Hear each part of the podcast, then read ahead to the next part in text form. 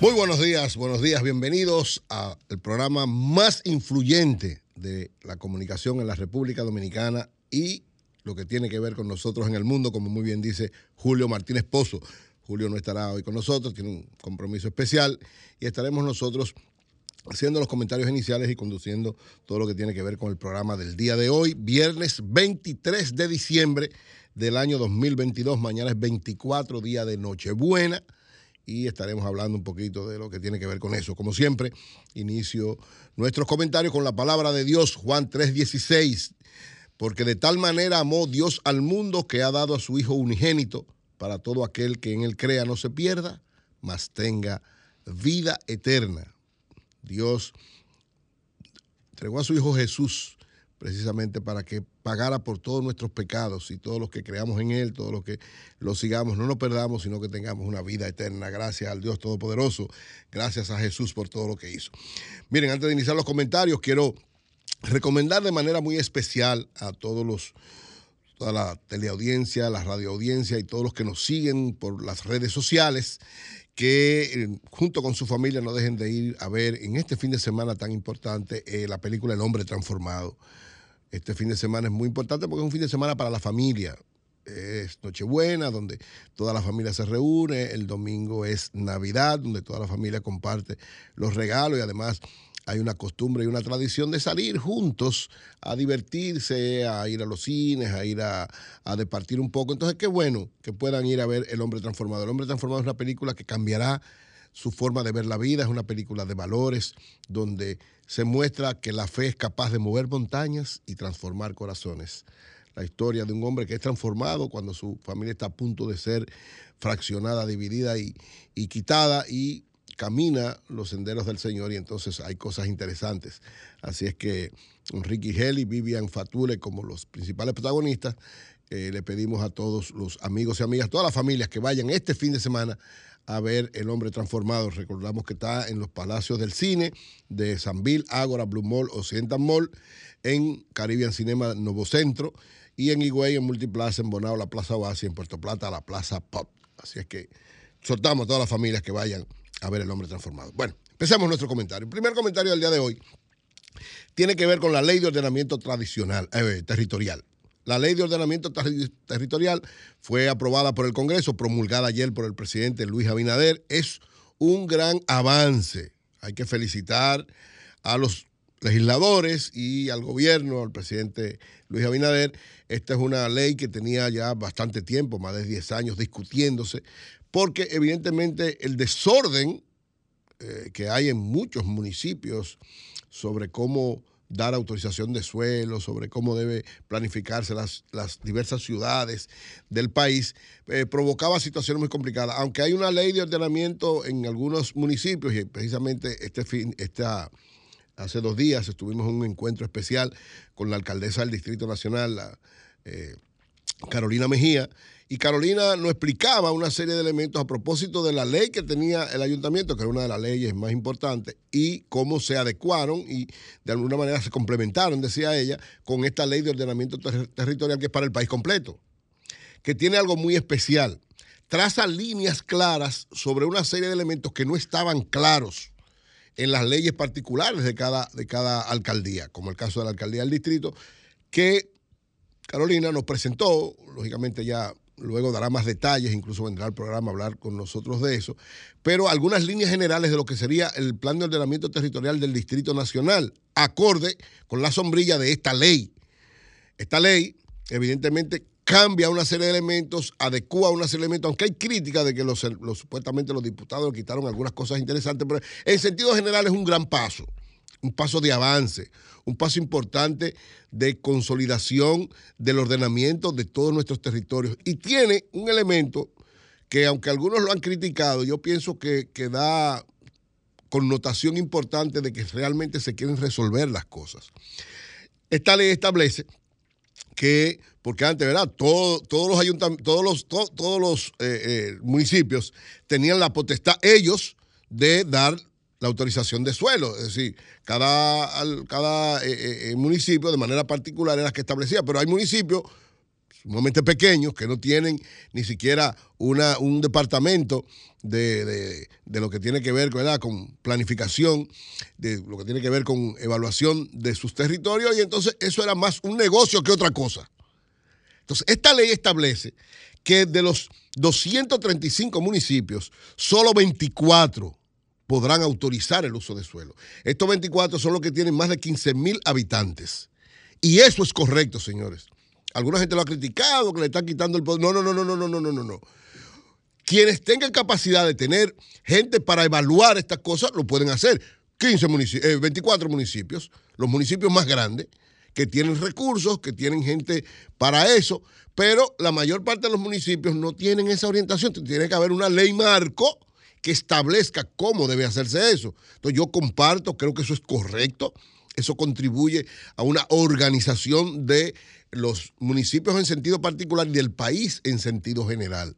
Es correctísima esa decisión y en la medida, lo que no conozco la ley a fondo, pero de lo que conozco me parece que hay también una, especie de transición, porque en la medida que los municipios se vayan eh, perfeccionando, preparando, actualizándose, adecuándose a esta nueva ley, tendrán también facilidades para eso. Pero mientras tanto, que sea esta ley de ordenamiento territorial nacional la que establezca esas normas. Así que felicito al Congreso, felicito al presidente Luis Abinader que la promulgó en el día de ayer y creo que con esto estamos dando un paso de avance sumamente importante, sumamente interesante. Quiero también felicitar al ministro de Educación. Es mi segundo comentario. El ministro de Educación, Ángel Hernández, todo el que lo conoce sabe que primero que es un técnico especializado, un especialista, un profesional de la educación. Él incluso es el fundador de la UAPA, de la Universidad para Adultos. Perdón. Fue viceministro de Educación en la gestión de Milagros Ortiz Bosch y todo el que le conoce sabe que tiene una visión clara desde el punto de vista educativo de las cosas que deben hacerse. Ha sido siempre un, un, eh, defensor de que la calidad de la educación debe ser uno de los elementos fundamentales y su historial en términos educativos lo ha llevado a manejarse siempre con un criterio que lo con, todo el mundo lo considera como una gente con mucho mucha profesionalidad, mucho respeto, mucha consideración y mucha visión en términos educativos. Y tomó una decisión que desde el punto de vista nuestro es valiente, importante, trascendente y sobre todo pertinente para este tiempo. ¿Qué hizo el ministro de Educación? Derogó la orden departamental número 33-2019, que desde mi punto de vista uno de los grandes errores cometidos por el Partido de la Liberación Dominicana en su gestión de gobierno al frente del Ministerio de Educación. Lamentable que un gran amigo, Antonio Peña Mirabal, mi hermano y amigo de Santiago, que era el ministro de Educación, fue que emitió esa ley, aunque después la echó para atrás, pero no la derogó, la dejó vigente. Yo recuerdo que cuando esta ley es la ley que establece como prioridad la educación, la ideología de género, enseñar la ideología de género en las escuelas dominicanas. Y eso es una barbaridad. Desde el principio lo dijimos. Es una barbaridad usted querer meter la ideología de género en las escuelas dominicanas. Usted no puede a los niños nuestros, y voy a explicar ahora qué es lo que es la ideología de género, porque se habla mucho en concreto qué es lo que plantea y hacia dónde conduce esta barbaridad de cambiar el sistema educativo hacia eso. Uno de los grandes errores cometidos por el Partido de la Liberación Dominicana en su gestión de gobierno en el plano educativo. Logró muchos avances, eso es verdad. Se lograron muchas cosas en los gobiernos del PLD, pero también se cometieron muchas barrabasadas, muchos errores como ese, de tratar de implementar la ideología de la Usted se acuerda que hicimos los un grupo de, de asociaciones de padres eh, y madres de las escuelas, un grupo de, de asociaciones religiosas, la Mesa del Diálogo Evangélico, eh, una serie de organizaciones cristianas. Hicimos una protesta grandísima frente al Ministerio de Educación oponiéndonos a eso, a que se implementara la ideología de género y luego el, el ministro en ese entonces, Antonio Peña Mirabal, dijo que no, que ya se los iba a implementar, pero estaba ahí, estaba puesta la orden. Y lógicamente este ministro El ministro anterior también intentó dar unos pasos. Yo recuerdo que incluso con un funcionario de educación que vino al programa, eh, tuve algunas diferencias estableciendo que eso era un contrasentido y que a final de cuentas estaba en contra de, lo que tiene que ser la formación real de nuestros estudiantes, pero también estaba tratando de implementarla. Así es que Ángel Hernández, el, el ministro actual, derogó esa, esa orden departamental donde querían meter la ideología de género en la educación dominicana. ¿Qué es la, ¿Por qué es importante esta decisión? ¿Qué es la ideología de género? ¿Y por qué es importante? ¿Y por qué hay que felicitar al Ministerio de Educación por esto? Miren, la ideología de género es una especie de sistema de pensamiento, una serie de criterios medio filosóficos eh, que han querido llevar ahora sobre lo que es la sexualidad, sobre lo que es el afecto humano, viendo la sexualidad no como un problema propiamente de la naturaleza de la conducta humana, sino como un asunto supuestamente psicológico y cultural. ¿Qué significa eso? Como es psicológico y cultural, y un niño, enseñarle a nuestro niño esto, que como él, si un niño de 5, 6, 7, 8, 9, 10 años, si él es hombre y él se siente mujer, hay que dejarlo que sea mujer. Oigan, qué barbaridad. O sea, hay que dejarlo que sea mujer, lo que él quiera. Al final de cuentas, lo que él quiera. Eso, una aberración porque los niños, sobre todo en la época entre, entre 6 y 10 años, es donde se forman para lo que van a hacer en el futuro. Su formación, todo el que ha estudiado un poco de psicología sabe muy bien que esa etapa es fundamental para la formación de nuestros niños y niñas. Entonces hay que tener mucho cuidado con lo que se le enseña en ese tiempo. Si usted abre ese abanico y empieza a dejar a que los niños crean que si ellos son hombres, pues, a que un hombre y una mujer, dos hombres y dos mujeres se pueden casar, y que eso es normal, que incluso viola la constitución, el artículo 39, que dice que un matrimonio es un hombre y una mujer. Ah, no, pero la ideología de dice, no, no, no, si hay dos hombres eso está bien, y si hay dos mujeres eso está bien, y se pueden casar. Entonces, esas aberraciones desde el punto de vista de la formación conductual y de valores de nuestros hijos, querían meterlo como prioridad, decía esa orden departamental.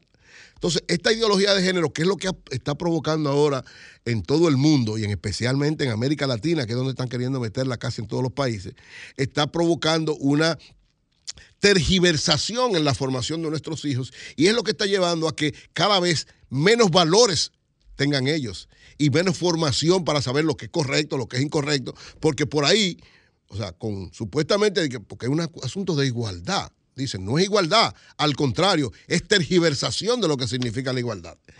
Miren, hay cuatro elementos esenciales de lo que tiene que ver con la ideología de género, según la evaluación que ellos tienen, que serían desastrosas para la formación de nuestros hijos en caso de que se implementase. Por eso hay que valorar lo que significó esta decisión del Ministerio de Educación. Lo primero es, según la ideología de género, tiene que desaparecer la distinción entre lo que es un hombre y una mujer.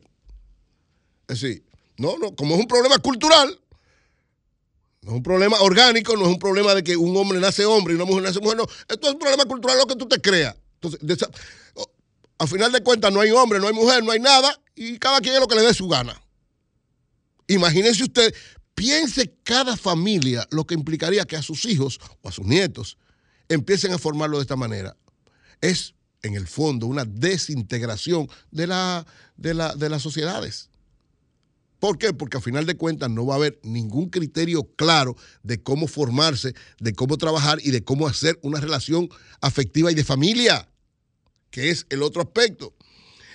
El otro aspecto es que como desde el punto de vista antropológico y social es todo lo mismo, a final de cuentas, ¿qué es lo que están haciéndole? Abriéndole el espacio a nuestros niños para que entiendan, por ejemplo, que es válido el matrimonio entre dos hombres y entre dos mujeres. Ah, no, no, eso no tiene problema, eso está bien. Que es válido el intercambio de pareja. Que es válido que un hombre pueda tener todas las mujeres del mundo o una mujer todos los hombres del mundo. Con, todas las cosas. Las uniones de transexuales, de homosexuales, de todo este tipo de cosas. Hasta la pornografía, la sofilia y todo este tipo de cosas, de manera muy in- inteligente, dejan ver, porque ustedes ven que hay sociedades donde se ha implementado esto de ideología de género, que de alguna manera quienes las defienden, y hay que tener un poquito de cuidado porque no es todo el mundo que lo plantea, pero hay sitios donde los los que son radicales en este aspecto llegan hasta eso, hasta que hay que respetar ese tipo de cosas. Señores, y eso en la sociedad dominicana es una barbaridad. Pero además, oigan esto, en el fondo implica la eliminación del matrimonio. Es decir, no darle el criterio real de lo que significa el matrimonio, y lo digo con, con profunda convicción de eso, sobre todo porque desde hace más de 10 años, mi esposa Sineida y yo estamos en una campaña de defensa de los matrimonios por la gran cantidad de divorcios que hay en la República Dominicana. Que no me canso de decir que en nuestras investigaciones, cada siete minutos en República Dominicana hay un divorcio. Entonces, hay una epidemia de divorcio. Pues este criterio dice: el matrimonio, no, a final de cuentas, por cualquier cosita dejemos esto. No hay ningún criterio de responsabilidad en lo que tiene que ver con, con el asunto este de la ideología de género. ¿Por qué? Porque a final de cuentas no hay, no se entiende que el matrimonio es una relación estable, permanente, sino como yo puedo estar con cualquiera y como quiera, me da lo mismo cualquier cosa que pase. En el fondo es llevarle a nuestros hijos el sentido de la irresponsabilidad frente a su relación de pareja. Pero al mismo tiempo, señores, y es una de las cosas más graves, que bueno, en muchos países de América Latina empezaron una campaña agresivísima, es que le quita la patria potestad a los padres y madres. Es decir, ahora, con esta ideología de género, los papás y la mamá no tienen derecho sobre los hijos. Su papá no puede formar a sus hijos, no le puede poner eh, eh, límites, no le puede poner castigos, lógicamente, ¿verdad? Dentro de los parámetros de, de- de- de cuidado y de respeto. Pero no, ahora los carajitos mandan más que los papás y se pueden sublevar y decirle tres cosas camino a lo que pasa en Estados Unidos, que un hijo puede someter al papá a la justicia. Pero señores, por Dios, ¿y, en qué sociedad que estamos? Los que quieren, los que querían implementar esta ideología de género, en el fondo estaban destruyendo la sociedad dominicana, porque afectaban la estabilidad del matrimonio y de la familia y afectaban el funcionamiento de la patria potestad, que es uno de los elementos fundamentales. A los hijos en las escuelas usted tiene que enseñarle preparación académica, preparación científica y complementar la preparación de valores que, le tiene que dar su padre y su madre en sus casas. No le pueden quitar ese elemento que es fundamental para la formación de un niño, no se lo puede quitar esta ideología de género, señores. Porque al final de cuentas lo que estamos formando es gente que no tiene ningún criterio de nada, ningún respeto para nada y ningún criterio de valor para caminar en la vida. Entonces, en el fondo, la ideología de género lleva a que desaparezca la familia, a que desaparezca la sociedad y a que se cambie el criterio cultural que no ha normado de manera permanente. Usted lo puede ir ajustando, pero usted no lo puede eliminar. Entonces, la ideología de género es un atentado en contra de la estabilidad del matrimonio, de la familia y por vía de consecuencia de la sociedad en sentido general. Quienes están auspiciando eso lo que quieren es provocar un caos desde el punto de vista social. Entonces, por eso hay que valorar, saludar esta decisión del ministro Ángel Hernández y del gobierno del presidente Luis Abinader, porque de verdad, yo reitero, uno de los graves errores de la metida de pata más grande que dio el Partido de la Liberación Dominicana en su gestión de gobierno en el plano educativo fue esta orden departamental 33-2019 que quería meternos la ideología de género en las escuelas. Qué bueno que se mantenga esto, que el Ministerio de Educación siga trabajando, como muy bien lo ha dicho el, el ministro, hay que tener una visión, ahora le dicen una visión holística. La visión holística es que tiene que ver con todo, pero no orientada con exclusividad, con una ideología que a final de cuentas lo que hace es perturbar, dañar, destruir y dividir la sociedad dominicana. Perturbar, dañar y dividir la familia dominicana. Perturbar, dañar y dividir y hasta hacer desaparecer la familia y la sociedad dominicana. Entonces, saludemos ampliamente, con, mucho, con mucha alegría, esta decisión del Ministerio de Educación de eliminar la ordenanza 33-2019 que el Partido de la Liberación Dominicana nos quiso meter de manera subrepticia y que, aunque, reitero, el ministro Antonio Peña Mirabal, después que la aprobó, la, la echó para atrás, pero estaba ahí vigente todavía. O sea, dijo que no la iba a implementar, pero la dejó, como dijo muy bien el ministro actual. Estaba ahí como una ordenanza, había que eliminarla. Y entonces la eliminó porque la visión que tiene el actual ministro de Educación realmente es una visión de un criterio claro y preciso y adecuado a la modernidad, pero en el sentido correcto. porque muchos entienden que adecuar la educación ahora a la modernidad, por eso toda esta loquera que hay en el mundo, y toda esta como ideología de derecho, todo o sea, dañar a nuestros niños, la gente cree que darle libertad, no, la libertad, si usted no la sabe manejar, se convierte en un libertinaje y en una perturbación de la verdadera enseñanza para nuestros hijos. Así que saludamos esta decisión y ojalá sea firme, no se deje presionar, ¿verdad? Ni el gobierno, ni el ministro Ángel Hernández, no se dejen presionar de nadie, sino que mantengan la firmeza de que no, vuelva, no vuelvan a inventar con ideología de género en la República Dominicana. Miren, finalmente quiero referirme a, a lo que representa la Navidad este día, porque mañana, 24 de diciembre, es Nochebuena, donde toda la familia dominicana y del mundo que es cristiana se reúne para qué? Se reúne primero para eh, ese encuentro, tiene una significación muy especial, porque no es simple y solamente una cena, sino que implica la reunión de la familia. Ustedes ven como en el mundo entero, en el mundo completo, gente que está lejos de su familia, ese día lo toma como un elemento importante para reunirse con su familia viajan de Europa, viajan de Estados Unidos, usted ven todos los dominicanos que vienen de Estados Unidos para acá, usted ven todos los que viajan de Europa para otros lugares, de Estados Unidos para otros lugares, o en el mismo Estados Unidos, a pesar de la tormenta y de todas las cosas, ellos, ellos lo hacen tanto en San Giving, que es el día de agradecimiento a Dios por todo lo que le ha dado a ellos, como en el día de, de Navidad. ¿Por qué? Porque la Navidad representa una unificación, un agradecimiento de la familia a que a algo muy importante que sucedió en el mundo hace más de dos mil años.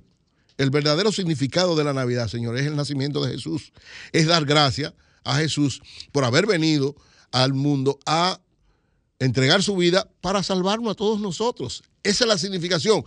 Es verdad que muchos dicen, y tienen razón en lo que lo dicen, hay gente que dice, no, no, pero no es verdad que Jesús nació en diciembre. El problema no es cuándo nació, y es verdad, desde el punto de vista de las investigaciones se ha llevado a la conclusión que tal vez no fue en diciembre que, que nació, que nació en abril o que nació en junio, no importa cuándo haya nacido en la fecha, lo importante es que esta fecha de diciembre, por una situación especial, cuando Constantino asumió ser cristiano, este emperador romano, había una fecha importante en diciembre que se celebraba y se entendió conveniente usar esa fiesta para celebrar algo que es de suma importancia para la humanidad, que fue el nacimiento de Jesús.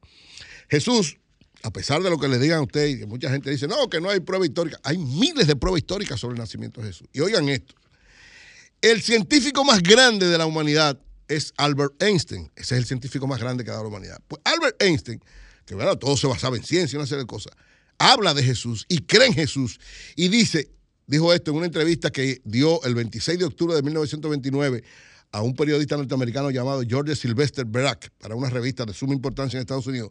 Dijo Albert Einstein, yo vi, pómelo ahí, ningún hombre puede negar el hecho de que Jesús existió, ni que sus mensajes son hermosos, incluso si alguno de ellos, si alguno de ellos se ha dicho antes, nadie lo ha expresado tan divinamente como Jesús. El principal científico de la humanidad reconoce y dice, nadie puede negar la existencia de Jesús y su impacto. Y la Navidad es eso, señores. La Navidad es celebrar el nacimiento de Jesús y todo lo que representa Él para nosotros. Y yo quiero dar un mensaje especial a toda la familia a propósito de esto. Porque, porque muchos en los tiempos, ¿verdad? Los tiempos modernos, que todo, porque ahora todo está comercializado. Al final de cuentas, todo es comercio. Es decir, ¿qué es lo importante de Navidad? Que se venda mucho, que se vendan mucho cerdo, que se venda mucho lechón, eh, eh, eh, pavo, mucho eh, dulce, eh, mucha comida y muchos regalos muchas cosas. Y eso no es malo de por sí. Es bueno que haya eso. Ahora, la esencia no es eso. Aunque el comercio en muchas cosas no está cambiando la esencia y se quiere ver lo que es una manifestación como si fuera la esencia. No, esos son elementos importantes que tienen que ver con la Navidad. Usted comprar, usted compartir, usted beberse un traguito, compartir con la familia, regalarle a los hijos eh, lo que regalan el 25, lo que regalan el día 6, todo lo que tiene que ver con Navidad. Pero la esencia de la Navidad es pensar, valorar y tratar de asumir para nosotros y nuestras familias lo que nos enseñó Jesús a cada uno de nosotros. Y yo he dicho históricamente, he estado planteando que Jesús tiene cuatro grandes enseñanzas que tienen vigencia desde que Él nació y siguen teniendo vigencia y tendrán vigencia por los siglos de los siglos, porque lo que representa Jesús para nosotros es la transformación permanente y cotidiana de cada uno de nosotros. Si usted quiere cambiar, el cambio empieza por uno mismo. Si usted quiere cambiar a otro, si en su pareja usted tiene problemas, usted quiere cambiar a su mujer, en el caso de los hombres, o su mujer a, a- los hombres, en el caso de las esposas, el primero que tiene que empezar a cambiar es usted. Eso fue lo que demostró Jesús. Y el cambio que mostró Jesús, desde mi punto de vista, se concretiza en cuatro grandes enseñanzas que Jesús nos dio. La primera de las grandes enseñanzas de Jesús es amar a Dios con toda nuestra alma, con todo nuestro corazón, con toda nuestra mente, y amar al prójimo como a nosotros mismos. Dos elementos fundamentales. Eso está en Mateo 22, 37, 39. Dice Mateo, amarás al Señor Dios con todo tu corazón, con toda tu alma y con toda tu mente. Este es el primero y más grande mandamiento. Y ahorita pónmelo ahí. Y el segundo es semejante. Amarás a tu prójimo como a ti mismo. Primera gran enseñanza de Jesús. Y tiene una validez extraordinaria en este tiempo. Y es parte de lo que debemos en estos días reflexionar y hablar con nuestros hijos, con nuestros nietos, con nuestros cuñados, con nuestro hermano, con todo, cuando nos juntemos, hablar de todo lo que significa. ¿Por qué? Porque en estos tiempos todo el mundo lo que quiere es lo suyo. Lo mío primero. Y no entregarse por los otros ni amar a los demás. El amor es una de las cosas, dice la Biblia, el amor cubre toda la falta. Amar, usted amar al otro, valorar al otro, sentir que el otro tiene importancia, es una de las cosas fundamentales que Jesús nos enseñó porque Él se entregó por todos nosotros. La, el segunda gran enseñanza de Jesús tiene que ver con el perdón. Primero amar y segundo perdonar. Ustedes se acuerdan que antes de llegar Jesús, la, se establecía la ley del talión, ojo por ojo y diente por diente, eso era lo que enseñaban.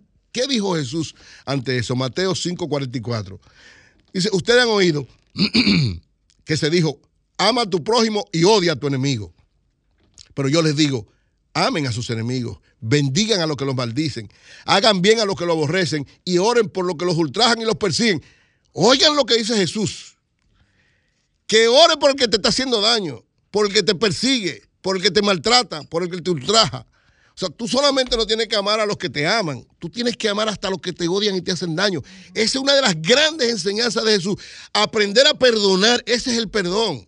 Y muchos dicen, no, porque mucha gente dice, no, yo, no, yo perdono pero no olvido. No, no, no, el que no olvida no ha perdonado. Usted tiene que olvidar también. Y perdonar es precisamente eso. Una de las grandes enseñanzas que nos dio Jesús para que para vivir tranquilos en nuestras vidas. Muchos dirán, no, pero el problema es que lo que me hizo esa gente, eso no merece.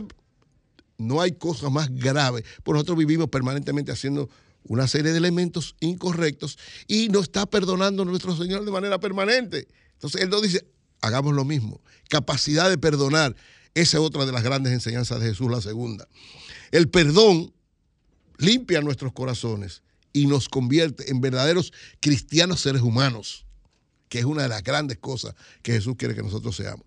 La tercera, que es un elemento fundamental también para todos nosotros, es servir a los demás, entregarnos por los demás. El servicio a los demás debe ser una de las normas fundamentales de nuestras vidas. Nos lo enseñó Jesús. Y en este tiempo más que nunca, porque como están las cosas, donde nadie le está dando valor a nada prácticamente. Marcos 10, 43, 45 dice, el que quiere hacerse grande, dijo Jesús, deberá ser su servidor. Y el que quiera ser el primero deberá ser el último. Porque ni aún el Hijo del Hombre vino para que le sirvan, sino para servir y entregarse en rescate por muchos. Es decir, Jesús no vino para que lo sirvieran, Él vino a servir y a entregarse. Entregó su vida por todos nosotros. Entonces, el servir, el servicio, la ayuda, la entrega por los demás es una de las grandes cosas que tenemos que reflexionar en Navidad. En esta Navidad, ¿por qué? Porque como hay tantas cosas y, y ¿verdad? doble sueldo, una serie de elementos, ayude a alguien, piense en alguien. Usted tiene muchas cosas y hay gente que no tiene absolutamente nada. Hay alguien en su barrio, hay alguien en su familia, hay alguien en, el trabajo donde usted está, alguien que necesita y yo no estoy hablando ahora solo de cosas materiales. Tal vez un vecino suyo necesita simple y sencillamente un consejo, un abrazo, una salutación. O alguien, el repartidor de periódicos, señor, el repartidor de periódicos que le lleva los periódicos todos los días a usted, a los que recibimos periódicos todavía impresos. Ese señor se tiene que levantar a las 4 de la mañana para llevarnos el periódico todos los días que esté a las 6, 7 de la mañana en nuestras casas. Piense en esa persona. Una ayuda, una manzana, uva o, o, el sobrecito que él nos entrega, que nos deja, dele ahí una ofrenda. Servir a los demás, alguien que te necesite, ayúdalo. Eso fue lo que nos enseñó Jesús y esta es una de las reflexiones de este tiempo. Finalmente, la última enseñanza grande que yo entiendo, son muchas, pero yo siempre lo hago de las cuatro principales, es la humildad. ¿Qué es ser humilde? Ser humilde es de verdad valorar a los otros. Saber que no eres tú el único que vale, que los otros valen igual que tú. Primera de Pedro 5:5 dice, y todos sírvanse unos a otros con humildad, porque Dios se opone a los orgullosos, pero muestra favor a los humildes. El orgulloso, arrogante, el que se cree por encima de todo el mundo, ese no tiene la gracia. ¿Por qué? Porque a final de cuentas está actuando contrario a lo que Jesús nos enseñó y a lo que Dios quiere, que seamos humildes. Ser humilde, valorar al otro. Eso es lo que significa ser humilde. Entonces, ese sentido de humildad debe ser una característica fundamental. Entonces, finalmente, le digo a todas las familias, todos los que nos están escuchando en este momento, mañana, cuando usted se reúna con su familia, saque un momentito para reflexionar sobre eso, para entender que debemos ser amar a Dios sobre todas las cosas y al prójimo como nosotros mismos, como lo enseñó Jesús. Que debemos practicar el perdón de manera permanente que tenemos siempre que servir a los demás y practicar la humildad. Eso debe ser norma permanente en cada una de las actuaciones de nosotros. En este tiempo y en toda la vida, porque ahora, ¿verdad? Todo el mundo lo que está pensando nada más en disfrutar, en beber y no, no, no, no. Reflexionar. ¿Por qué? Porque la Navidad es Jesús para reunir a las familias en el mundo entero. No es nada más República Dominicana, es en el mundo entero. Todo el que tiene de alguna manera una orientación hacia el cristianismo, hacia Jesús, se reúne el día 24 o el día 25 y comparte con la familia. Y no es solamente compartir el alimento material, sino también compartir el alimento espiritual. Y finalizo mi comentario del día de hoy con una parte del editorial del periódico El Caribe, que dice, imploramos por la paz del mundo y deseamos que Jesús, el Hijo de Dios, nazca fundamentalmente en todos los corazones de los hombres y mujeres de buena voluntad para que hagamos entre todos un mundo mejor. Eso es lo que debemos trabajar, para cada vez hacer un mundo mejor, cada vez más lleno de las enseñanzas que nos dejó Jesús. Cambio y fuera.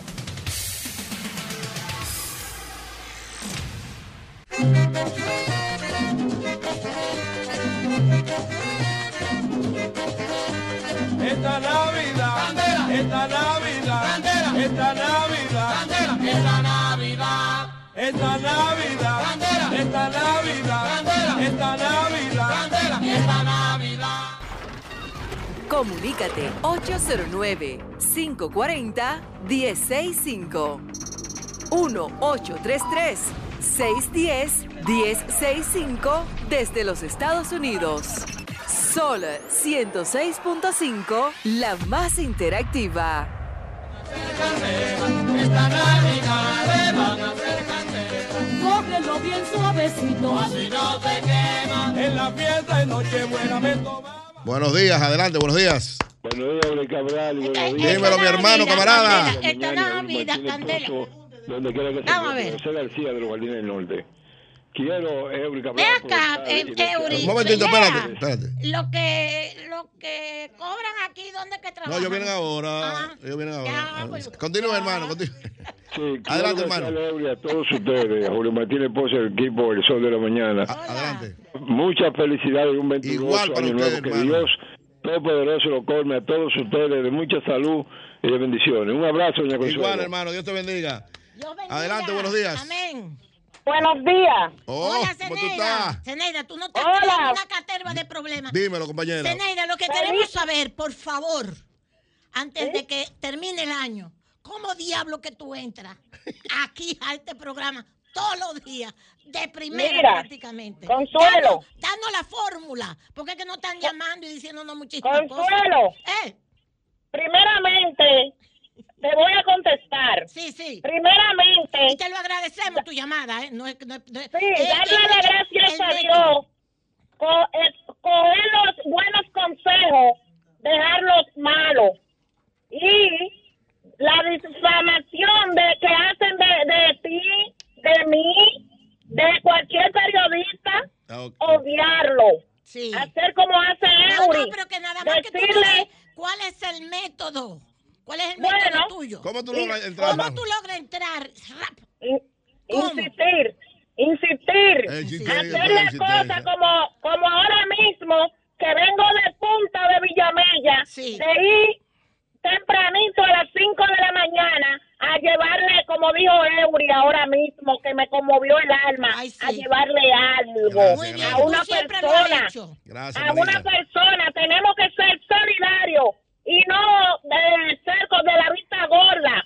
Quiero también felicitar al gobierno dominicano porque tiene muchos funcionarios que sí ha- han dado la cara bien. en Gracias, este momento. gracias. Dios te bendiga mucho. Gracias, Eneida. Adelante, buenos días. Buenos días, doña. Consuelo. ¿Cómo usted está, Eury? ¿Cómo usted ¿Cómo está? estás, compañero? Habla el doctor Ramón Guzmán. Oh, Yo le Ramón, voy a dar adelante, camarada. gracias a Dios Amén. porque en el 2023 nosotros vamos a salir de un gobierno incapaz y que nos va a traer un gobierno con mucha capacidad Pero- porque el gente han 2024. demostrado incapacidad. Don Ramón, pero usted Cuéntanos. vio la encuesta donde está Luis encaramado.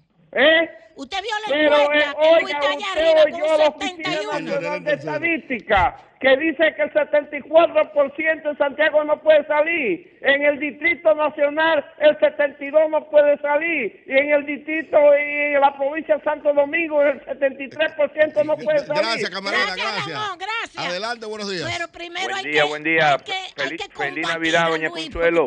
Sí, dímelo. Eh, doña Consuelo, feliz Sí. Navidad. Siempre Ay. lo he dicho, no hay un depredador bruto. Según, Ay, don, según Álvaro, según don Álvaro. Eury, una pregunta, Eury. Dímelo, hermano. Feliz Navidad para Igual ti para ti, también. hermano. Otra cosa que doña Consuelo siempre ha dicho, que lo- los economistas son buenos analizando los hechos pasados, no Pasado fallan, no, sí. eh, no fallan. Mira, según lo que yo escuché de, de, de Magín Díaz y de algunos economistas, Ajá. que el gobierno tiene un excedente eh, de dinero. 400 mil Pero- millones de pesos guardados pagando bueno, intereses. pero quizá el gobierno eh, lo hizo lo que le dijo José No, al, no, faraón, al, faraón, al faraón de. Egipto. Viene Oye, un año oye, malo, sí, viene, viene un año que se va a acabar todo. Vamos y Espérate, con- espérate, mira. La prensa dice hoy, Ajá. y lo puede buscar, porque por eso es que me gusta eh, leer todo, Sí, dígaselo a él. que el presidente se reunió anoche con su equipo y decidieron agilizar todo y O sea, sacar los cuartos. profundizar en gastos de capital para ahora, para el año que viene, que eso es muy bueno. Pero, sin embargo, Ahí está en la prensa Pero- la decisión que tomaron anoche. ahora, doña Consuelo, para la proyección, ¿sabes cuál es el gasto de capital para el año que viene la proyección? Ajá. 12%. Vamos a Eh, ver, bueno, eh, espérate, espérate. adelante, buenos días. Pero Eury no me mate, No, no, me mate el comentario. No, porque una cosa es, dice No yo... me mate el comentario pero- injundioso. no, yo lo único que le dije, si usted sabía... No, pero eso es importante. eh, usted sabe, van a gastar todo, pero Van a gastar, ojalá, ojalá, porque es verdad, es verdad, tener 400 mil millones de pesos pagando intereses Pagando está muy fuerte. sin no. Eso está fuerte. Es importante esa decisión. ¿eh? Así es. Adelante, Es buenos días. Buenos días. Buen día, Eury. Sí. Consuelo. Dímelo, camarada. Quiero eh, darle un consejo al pueblo dominicano. Adelante. sí. Señores, miren, ustedes saben que Jeff Bezos, el dueño de Amazon, Ajá, Sí. 10 pesos, sí. eh, él en su momento fue el hombre más rico del mundo hasta hace un par de meses. Ajá. Eh, y hace, eso no, no ha tenido mucha repercusión, pero hace favor, como uno- unos 20 días Ajá. que él aconsejó a las personas que no compren nada que no sea prioritario, Así es. porque se avecinan tiempos difíciles. Difíciles. Difícil, es el 2023 Entonces, viene Virgilio, duro. Virgilio dijo, no recuerdo si fue ayer o antes de ayer, que el dominicano desde que coge unos chelitos, ya le molesta el mueble, el juego de mueble, ya le molesta la lavadora que está viejita, el televisor empieza a cambiar cosas y después cuando viene enero, la recesión, la situación se pone la mano en la cabeza. Mira, yo empecé una reestructuración de mi negocio de cara a enero para ver cómo yo me diversifico un poco para hacer frente a lo que viene. Bien. Tenga una feliz Navidad. Gracias, hermano. Gracias. Bendiciones para ti también. Muy buen consejo. Amén, gracias. Muy buen consejo. La noche a mí me dijo que llega el amanecer el cielo se anuncia la salida del astro rey.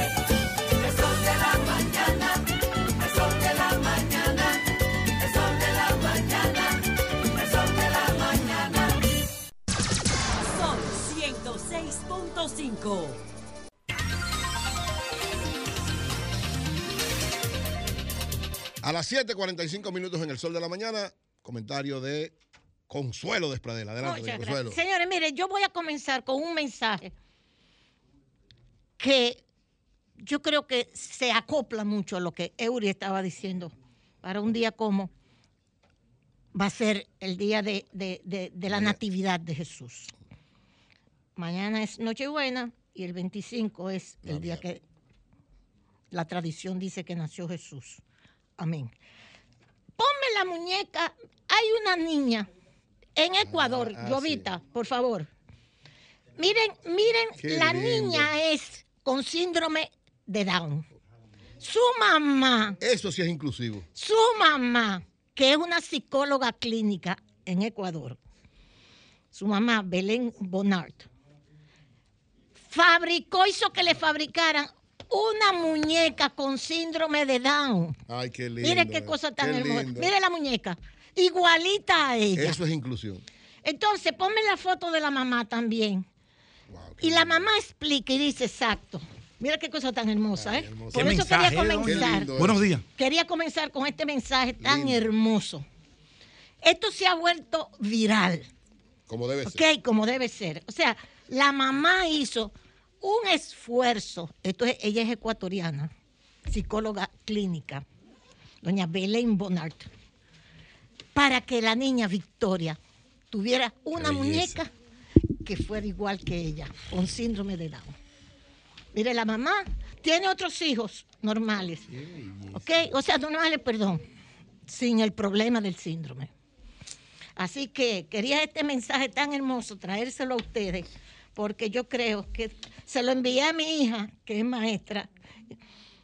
Bueno, Wow, eso se es emocionó. Tremendo. eso. No es para menos. El Gran niño se emocionó. Bien. Dios le bendiga a toda esa. Amén. Qué cosa tan bella. Bueno, señores, déjenme decirle esto. Ayer nosotros, don Julio Martínez Pozo, voy a comenzar por ahí antes de que se me vaya a quedar. Jovita, tú lo tienes al final, final de todo lo que yo te he mandado. Ahí está el formulario, como don Julio Martínez Pozo dijo ayer, que el señor ex embajador Brewster Sí. ya era un lobista al servicio del gobierno haitiano.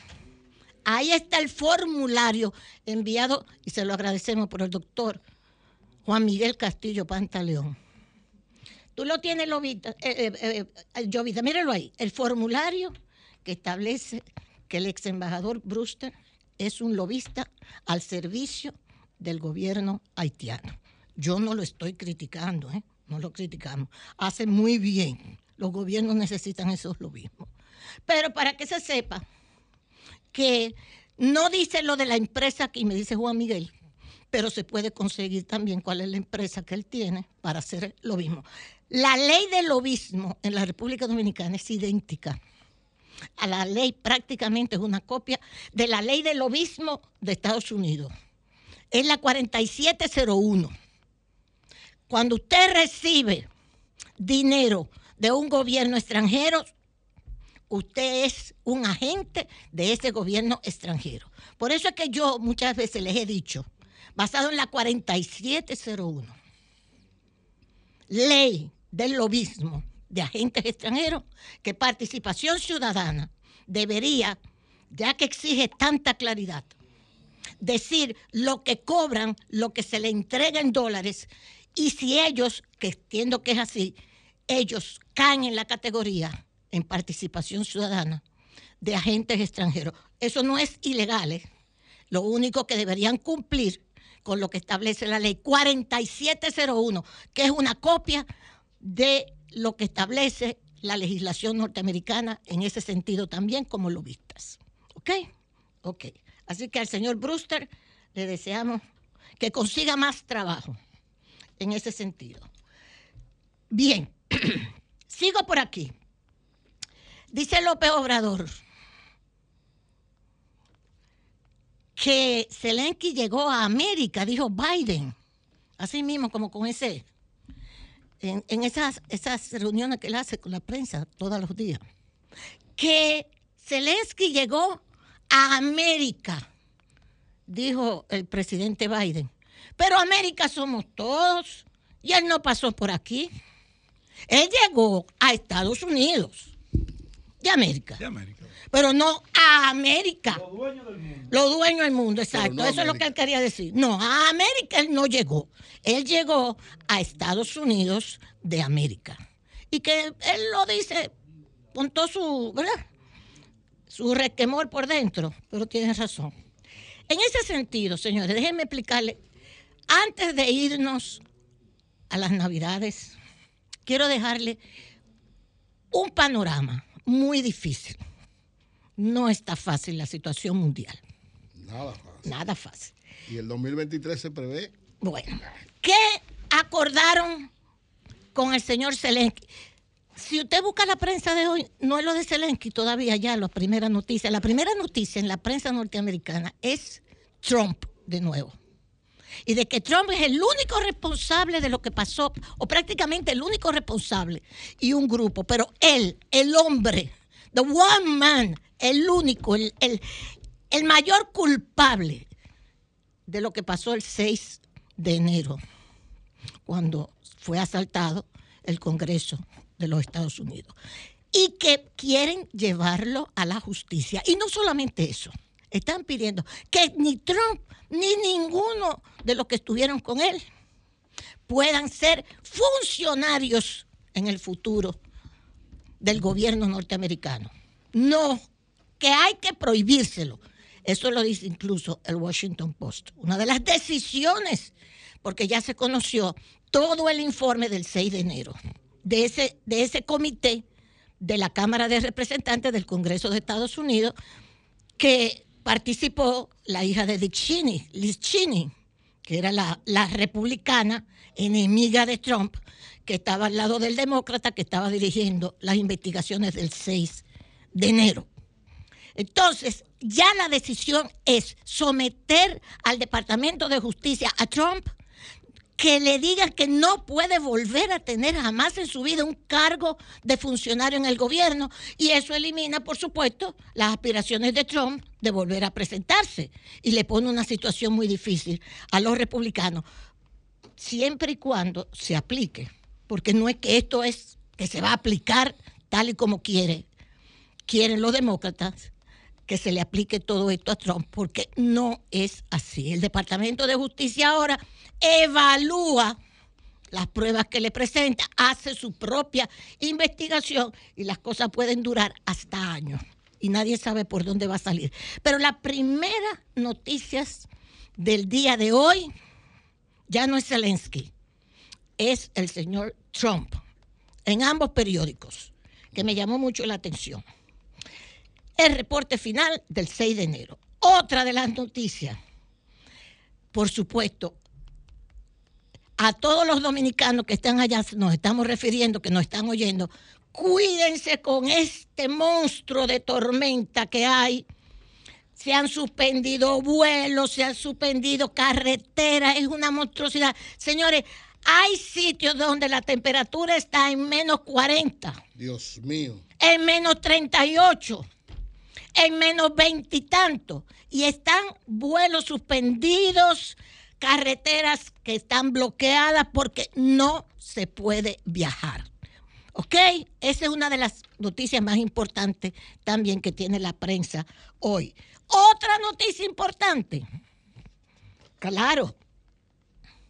Oh, y el señor, señor de FTX, Sam Bankman Fried, el que tenía la empresa de criptomonedas, ya le, se fue, lo extraditaron para Estados Unidos.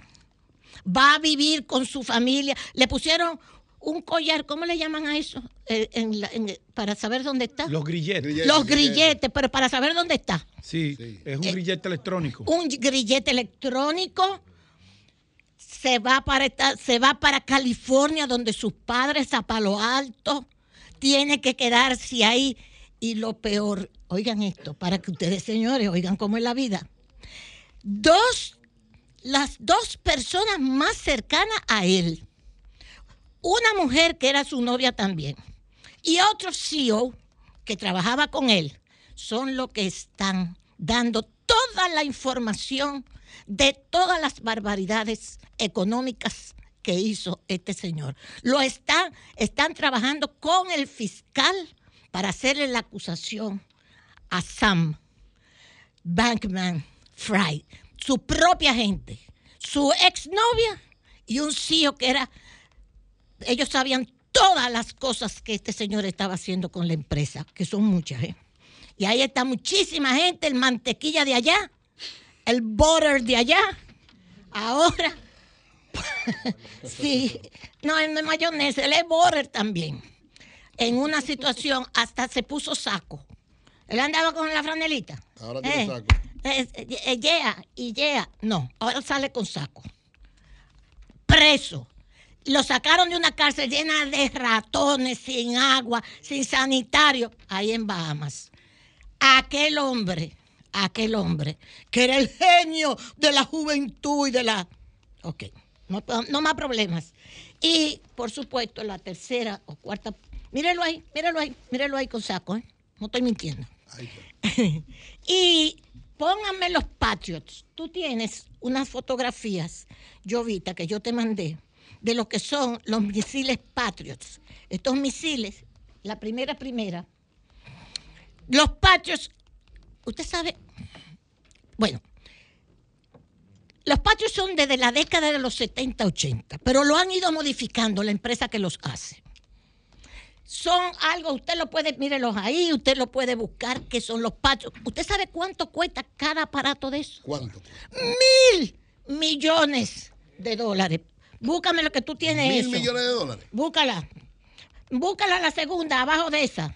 Mil millones de dólares cuesta cada pa- aparato de eso.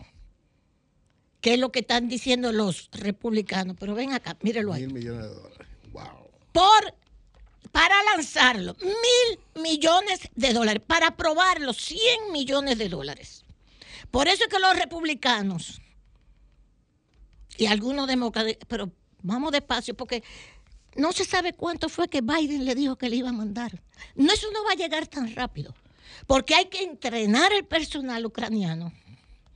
Estos aparatos, estos monstruos que los tienen muchos países, los tienen muchos países. Sobre todo los países desarrollados. Sí. Las Eh, potencias. eh, ahí usted le puede encontrar todo. CNN tiene toda la información sobre los patios también y usted lo puede conseguir. Y es interesante. Pero se supone que es uno que van a mandar. Usted- uno. Pero Putin le dijo, esto demuestra, le dijo Putin, esto demuestra que es Rusia con quien está peleando con Estados Unidos. Y Biden en su declaración con el señor Zelensky, dijo, nosotros no podemos mandar, porque Zelensky quería otro tipo de armas más contundentes, porque este Patriot es cercano. Son misiles cercanos. Ya yo me, ya yo me puse a leer todo eso. Y lo pueden ya. buscar. Y es un curso de Patriot. Pero Zelensky quería que le buscara que tuvieran unos misiles más alcance. Y le dice Biden, muy disimuladamente, cuando hicieron la rueda de prensa, pero es que si nosotros le damos más allá, se cae la OTAN, se rompe la OTAN, porque es que se va a meter en Rusia el misil. Y nosotros, dice Biden, no queremos pelear con Rusia. No queremos ir a una tercera guerra mundial. Lo dice Biden así. Pero Putin dijo en unas declaraciones que dio con la juventud rusa, en una reunión que hizo, dijo, Rusia con quien está en guerra, no con Ucrania. A Ucrania como que la están sacrificando. Con quien está en guerra Rusia es con los Estados Unidos. Eso es muy delicado, lo que está pasando ahí con esta situación. Entonces, para más o menos traerles otra de las informaciones importantes que tenemos, le van a entregar 1.800 1.800 millones, esos son billones, más 45 millones, 45 mil millones, o sea, le van a entregar una cantidad de dinero, pero Zelensky no está contento. Dice una de las informaciones que Zelensky ha salido, dio ese viaje, la prensa rusa lo, le dijo, bueno, fue una presentación de Hollywood que hizo en el Congreso. No, son terribles, sí. Fue una presentación de. Hollywood que hizo en el Congreso. Parece que Zelensky no salió como... Porque él quería más armas de mayor alcance y más dinero. Es lo que dicen los expertos de la prensa norteamericana, que él no salió. Otro de los casos, y a esto a los dominicanos, la frontera sur, no salgan para allá. Eso es un desastre. Están devolviendo a la gente, a la gente que no tiene determinados formularios, no los van y están todo en la televisión, busquen CNN, busquen. Es algo penosísimo, porque ellos entendieron que iban a derogar el título 42, como se llama, y que todo el mundo iba a poder entrar a los Estados Unidos. Y no es verdad. Se están congelando en la frontera sur, en el paso. Hace un frío terrible. Dominicanos. Mira, hay cubanos, fundamentalmente, venezolanos y de Centroamérica. Menos mal que no mencionaron dominicanos, pero tiene que haber dominicanos, ¿verdad, Pedro? Debe Eury, haber, sí, tiene debe que haber haber. dominicanos. Claro, no, Ahí. aunque sea de, de- de- de descendencia. Así es. debe- no debe cojan, no cojan esa pela que no los van a dejar entrar. Que no debe, salgan. disculpe, que debe haber, no. Claro que los hay, doña. muchos. Cientos. Hoy toda esa gente que están devolviendo de Guatemala, cuando devuelven 100, entraron Ay, 100 más. Y cuidado. Cientos, miles de Busquen las dominicanos. informaciones que hay, señores, se están congelando Mm. con el frío que está haciendo en los Estados Unidos. No los están dejando a entrar. No inventen. tenemos todo, mire, No exacto. inventen, no inventen. ¿Ok? Ok. Entonces, dice, en medio del frío, inmigrantes no logran conseguir refugio en El Paso, Texas. Eh, Jovita, tú tienes esa también, por favor. A mí, perdona. En medio, para que la gente, yo les traigo las, la, la- la información y se la pongo, para que no crean que yo me estoy inventando algo. En medio del frío, al, al final, Jovita, inmigrantes no logran conseguir refugio en El Paso, Texas. Por favor, señores. Quédese en Ok, casa. quédense en su casa. No salga a esta aventura terrible. ¿Ok? Gracias, Eury. Gracias, Pedro. Bien, a las 8 y 3 minutos. Vamos a hacer una pausa en breve. Aquí está don Pedro preparado. Dice que tiene. ¿Cómo que se llama lo que usted dice que tiran? no, no. No, no, no. ¡El cambio fuera!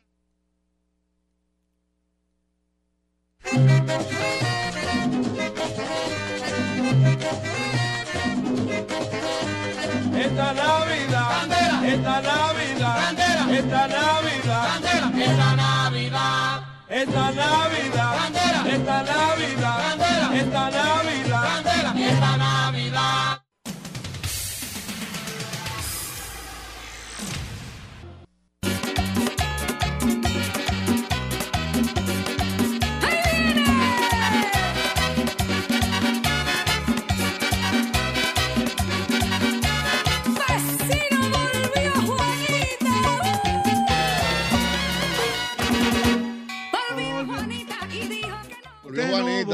Juanita. volvía. Volvió Juanita. Es un símbolo de la Navidad. Símbolo de la Navidad. Símbolo de la Navidad. Es como la apertura, la llegada de los dominicanos ausentes. Es un tema de Esther Forero, la colombiana, que lo, lo pegó en Colombia en ritmo de vallenato y se convirtió en un himno allá también para los colombianos. No, no, Exacto, no, yo. No, No, no, no, no, no. aquí estamos, aquí Eso no, estamos en estamos en cosas Navidad. serias, estamos en cosas Chévere, serias. no en Navidad urbana. Entonces, Kiko el Crazy que termine de pasar la fiesta de la noche y exacto, que se, esté tranquilo y oramos por él y lo queremos mucho. No, no, no, él. nada de esa. Sube Eso- a Juanita de nuevo. Sube a Juanita con, con Mili. que Y llévate aquí con el propuso. Volvió Juanita con su pollera pintada de pájaros y colores,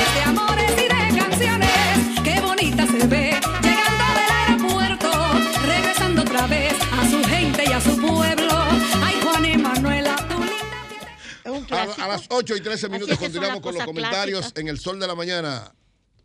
Pedro, camarada y amigo Jiménez. Gracias, camarada y amigo Eury Cabral. Gracias, doña Consuelo. Buenos días. Feliz Navidad para ustedes. Feliz Igual Navidad. José La Luz.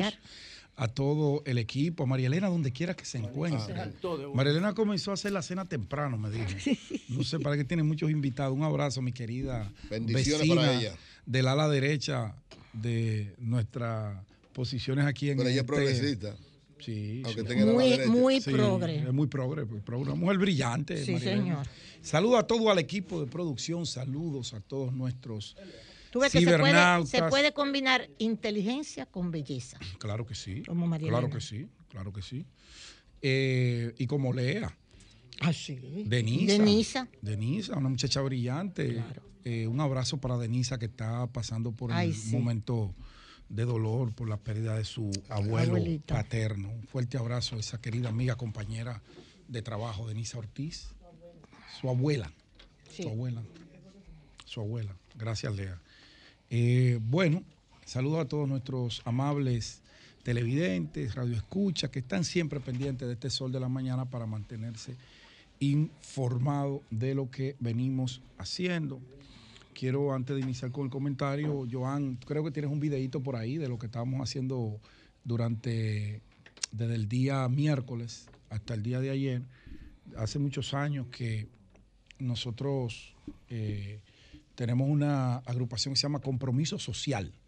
Compromiso Social que de una manera u otra trata de llevar algún tipo de aliento en salud, en ayudas sociales, en otorgamiento de becas y asesoría a las personas de escasos recursos de eh, la capital dominicana. No podemos hacerlo a nivel nacional porque no tenemos esa capacidad y el pasado miércoles, pues como ya es una costumbre, iniciamos nuestras entregas de unas canastas navideñas que preparamos con mucho amor con nuestro equipo y lo hacemos sin eh, aglomeraciones de personas, aunque a veces hay que hacerla por la cantidad y los territorios, pero en esta ocasión lo que hicimos fue que a través de la estructura de los nueve bloques de, direcciones políticas de la Fuerza del Pueblo, lo unimos al partido, eh, lo llevamos a los distintos sectores como Los Ángeles Peralejo, donde iniciamos el pasado miércoles, Cristo Rey en Las Flores, Cristo Rey en el área de la Agustinita, eh, lo llevamos a Los Ríos, lo llevamos a Pantoja, lo llevamos a Los Girasoles, a La Puya y eh, culminaremos mañana en lo que tiene que ver con eh, Los Jardines y el ensanche La Fe.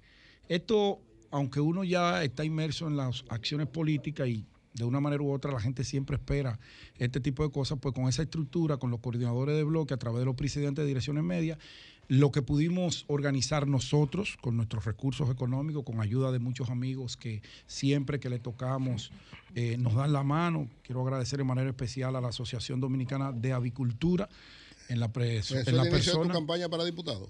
No, no, No. eso yo siempre lo hago. No, Ah, no, no, me, dije- me preguntaron, fue yo, aquí. Yo, yo estoy enfocado, la gente te, te, te percibe O sea, tú- es- a muchas el cosas. servicio que tú das siempre a los Siempre, demás. siempre, siempre lo he hecho.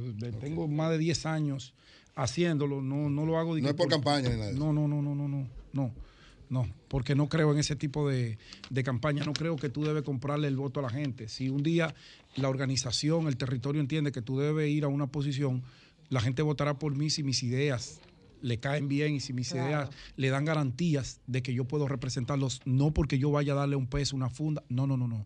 Fíjate que yo lo hago y ni siquiera ando poniendo cosas, lo hago y lo hago y punto. Y eh, ya eso está ahí y ojalá y Dios nos siga ayudando para que cada día esto se amplíe mucho más. Bueno, entrando en materia, anoche el presidente Luis Abinader reunió a su gabinete, directores, ministros, y encargado de instituciones descentralizadas y le trazó una tarea fundamental. Desde el mes de enero, aumentar el gasto. Aumentar el gasto que todo el mundo sabe que fue uno de los principales problemas que ha tenido el presidente Luis Abinader en estos dos primeros años de gobierno.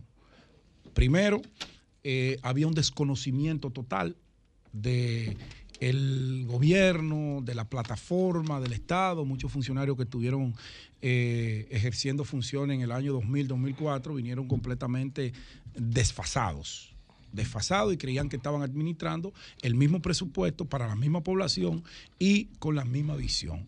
Un error garrasfal que se le advirtió. Segundo, quisieron venderle al país que ahorrando y diciendo que había que gastar en el área de salud 10 mil millones de pesos y gastamos 5, invertimos 5, pero los otros 5 millones no los ahorramos, le generaron un flaco servicio al país porque las áreas se quedaron incompletas. Las inversiones no llegaron y no se materializaron como debieron materializarse.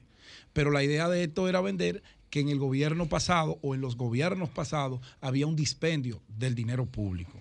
Y la realidad, pues, como de costumbre, le golpeó la cara al final porque vimos instituciones dando informaciones de que le sobró el dinero, pero usted iba y recorría o recorre el país y no hay una obra de infraestructura visible que el gobierno pueda decir, esta obra es mía, esto tiene mi sello. No, entregaron muchas obras que estaban a un 80, 90% que se la dejó la administración pasada. Y qué bueno que lo hicieron así.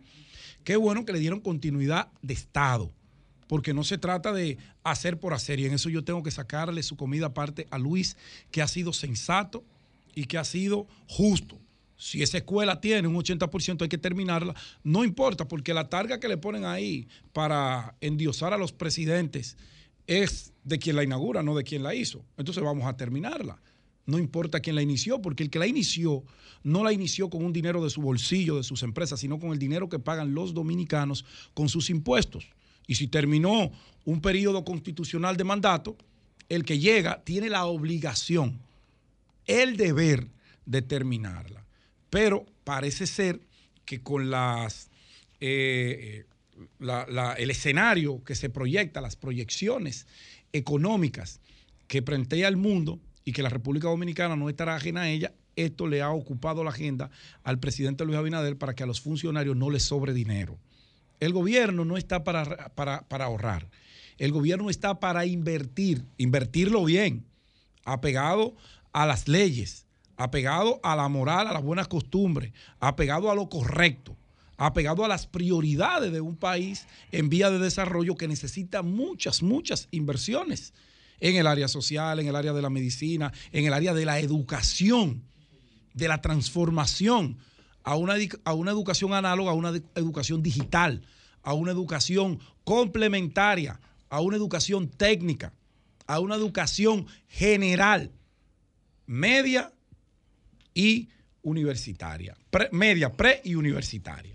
Eso es lo que necesita el país, desarrollar a las micro, pequeñas y medianas empresas, desarrollar ese sector privado que ha sido de tanta importancia para el desarrollo de la economía dominicana, apuntalar las instituciones y el gasto público para que ese crecimiento que se proyecta de un 5 lo podamos llevar a un 6, lo podamos consolidar y que todas esas eh, eh, esos prejuicios y esas previsiones, esas proyecciones internacionales no nos afecten a nosotros. Podemos hacerlo. El dinero está ahí. Es un presupuesto de, de más de un billón de, de- de pesos que el gobierno dominicano debe tener enfocado en qué lo va a invertir. Vamos a un año preelectoral. Ojalá y este- estas inversiones no sean priorizadas de acuerdo a los intereses electorales del PRM, sino a los intereses generales del país. A eso apostamos, porque, vuelvo y repito, cuando usted comienza a ver ministerios como educación, ministerios como obras públicas, que son fundamentales, el mismo Ministerio de Agricultura dice que le sobró dinero, doña Consuelo, en un país lleno de miseria, en un país no lleno de pobreza. usó. No lo usó, no lo usó. porque no sabían cómo usarlo. Porque no tenían la más mínima idea de dónde se iba a invertir y comenzaron con una política populista de que si me ahorro, si me ahorro, demuestro que soy más serio que los otros. No, usted lo que está demostrando es que es más incapaz que todo el que pasó. Eso fue lo que usted demostró. Y por eso hubo una ralentización de la economía. Por eso muchas pymes quebraron. Por eso muchas pymes tuvieron que salir del sistema. Cuando el gobierno invierte, el dinero se mueve, lo dijo el presidente anoche. Y el presidente lo sabe. Claro. Porque el presidente Abinader es un hombre de negocios.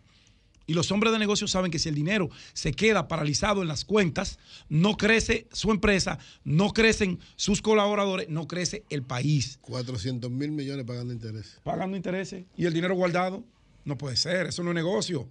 El dinero se toma prestado para invertirlo y tener una rentabilidad. Correcto. Y Un para retorno. para, para, pa- autopagarse. Autopagarse, esa es la palabra correcta. Claro. O tengo una renta, cojo un 5, cojo un 2, Claro. cojo un 3, pero yo me gano un 20. Exactamente. Pues yo me gano un 20. Entonces eso sí es negocio. Claro. Eso sí desarrolla. Eso sí motoriza a un país, que es lo que le hace falta a este. No guardar el dinero en las cuentas. Cuando usted lee los libros de economía de los grandes eh, eh, eh, pensadores económicos del mundo, lo primero que te dicen es en la inversión, en la movilidad del dinero. Dinero en cuenta no sirve para nada, ni en el sector público ni en el sector privado. Porque cuando ese dinero comienza a hacer el recorrido de Mm. mano en mano, todos ganamos. Gana el chiripero, gana el obrero, gana el que invirtió, gana el constructor, gana el de la ferretería. Y eso es lo que tiene que hacer el presidente Enfoca, obra de infraestructura, desarrollar los pueblos, el Ministerio de, de- de Obras Públicas que tiene que dinamizar, tiene que, tiene que viabilizar todas esas cosas. Tiene demasiado proyecto abierto y no lo termina ninguno. Lo decía yo ayer.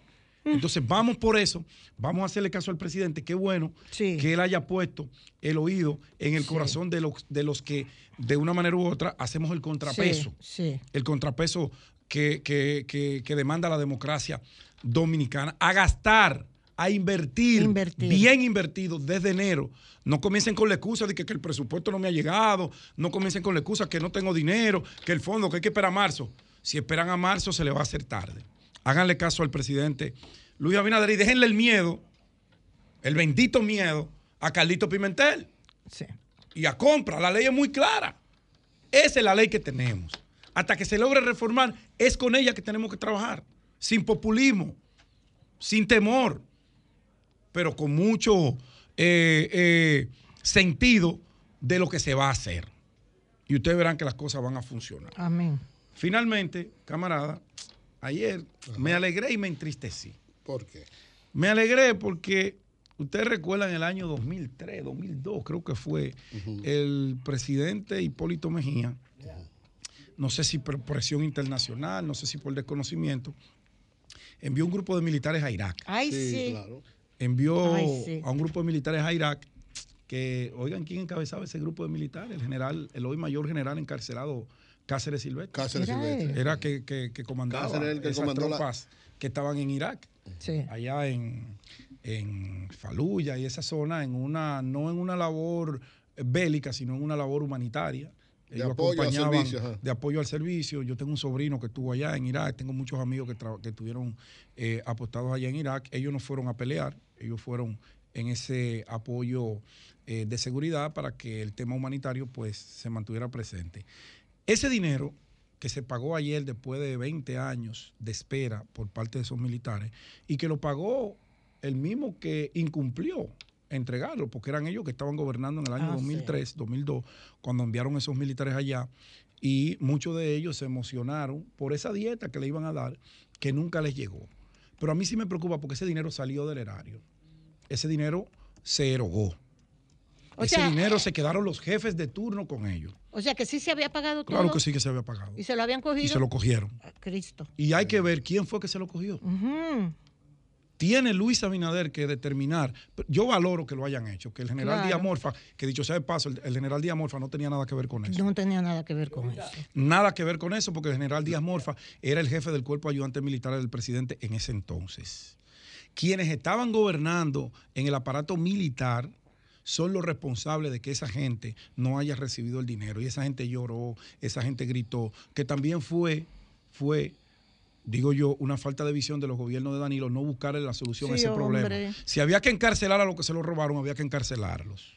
No dejarlo así, a que el tiempo lo matara y que esa gente, Ay, que sí. muchos de ellos han muerto incluso.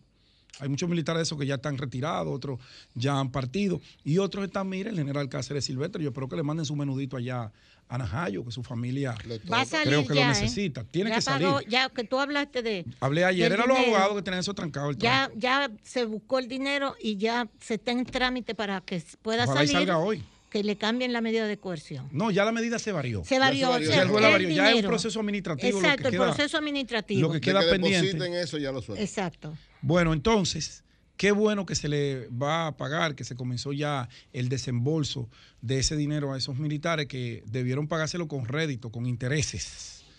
Porque 20 años después usted recibí 300 mil pesos, que en aquel entonces era un buen dinero. Debieron pagar los intereses. Sí, debieron pagarle los intereses y, y cobrárselo a lo que se lo robaron, porque alguien se cogió esos cuartos. Eso no fue de que, que- que María estaba lavando, se acabó el jabón y, la, fre- y, la- y el supermercado estaba cerrado. No, no, no, no, se lo cogieron. Se lo cogieron. Qué bueno que Díaz Morfa está reivindicando Ay, sí. a los militares de su promoción que no cumplieron con el sagrado deber de darle el dinero a las tropas, como ocurre a cada rato con esos viáticos y esas dietas de los militares. Bueno, yo cierro deseándole a todo el pueblo dominicano, a todos los dominicanos, eh, no importa el lugar donde se encuentren, que tengan una feliz Nochebuena, que tengan un feliz encuentro familiar, que es lo que se va a celebrar mañana. Eh, Jesús quería, cuando se comenzaron desde el punto de vista cristiano estas celebraciones de Nochebuena, era la unificación familiar, la reunificación familiar, el amor al prójimo, eh, en un escenario de una cena para todos. Que mañana sea un día especial, que mañana no andemos contando muertos. Quédese en su casa tranquilo, cene, después acuéstese. Y si el puerco está muy casa. caro, coma pollo. Coma pollo, que es la carne más sana Exacto. del mundo. Pero que no sea, no sea, eh, ¿cómo que se llama José? No, José está. pollo. José El está. pollo. Sí, pollo. El No, que no picapollo lo frían, que no lo frían. El picapollo Que lo no. pongan al horno, que lo pongan al horno. Exacto, al, hor- al horno. Pero- Sin harina. El problema es que la gente, digo la gente, yo tengo toda mi vida comiendo en Navidad. Este Ajá. año no lo, voy a- no lo haré. Ajá. Voy a comer cualquier otra cosa. Pero el problema es que se comen el cerdo de noche en Navidad. Ajá. El, el 25, que es diciembre, Sí. Tres cuartas partes del país amanece con churria. ¿Es verdad? Es verdad, y no lo admiten. Con- con- no, con una infección José. estomacal, José. Infección estomacal, Una José. infección Entonces- entonces estomacal. Es de noche que, se mete, que nos metemos toda esa basura porque yo lo hago. Todo lo hacemos. Ese puerco asado es entonces demasiado bueno. Lleva el puerco asado, lleva el pollo. Hay una mezcla del collo. Le meten Ensalada. espagueti, ensalada. es- Rusa. ensalada rusa con Rusa. de mayonesa. Ay, riquísima. eh, eh, Pero José, un día. pan de noche. Pero José, un día un al día. año. Un día al año. Un día al Y año. cae sábado. El problema es, Es un día al año. José, un día. y es un patrón cultural. Y Es es, día Exacto. Un día es un patrón Y al otro día no hay trabajo. Y es un patrón cultural muy fuerte. José, pero entonces el puerco es inconstitucional también. No, no, no. No, no, no. Yo no dije, yo no dije eso porque yo estoy diciendo que eso se consume. Un día al Es año. un día al año, José, está bien. Se hace ese, ese desbordamiento. José, del y al otro día. No, y al, al otro día José calentaba a las 11. Al otro El día. recalentado. Ese recalentado. Pero es otro día, Ya. dos días nada Es más. muy difícil mantener la Es prudencia sí, es cuando verdad. Todo el mundo está Claro, es drogado. parte de la Es verdad, cultura. es parte Recuerden de- los gulatorios romanos. Los romanos comían en los banquetes como el que nosotros vamos a tener mañana y luego se metían la boca y vomitaban en un inodoro de boca. Sí. Tenían un inodoro para vomitar. No, yo mejor lo como José. si es para eso, José.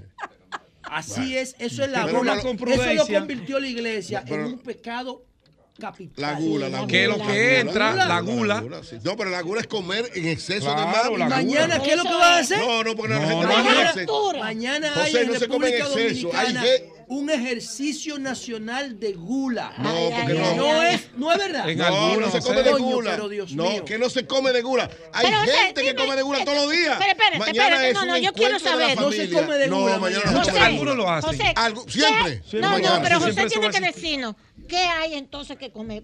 Dándole. No, no, mañana no, que no no. dé ese consejo José, de los lunes. Es que, es que para mí, para Sí. mí, para mí, Hay que comer mañana. si tú no tienes Ay. de noche un gasto calórico, nadie debe cenar.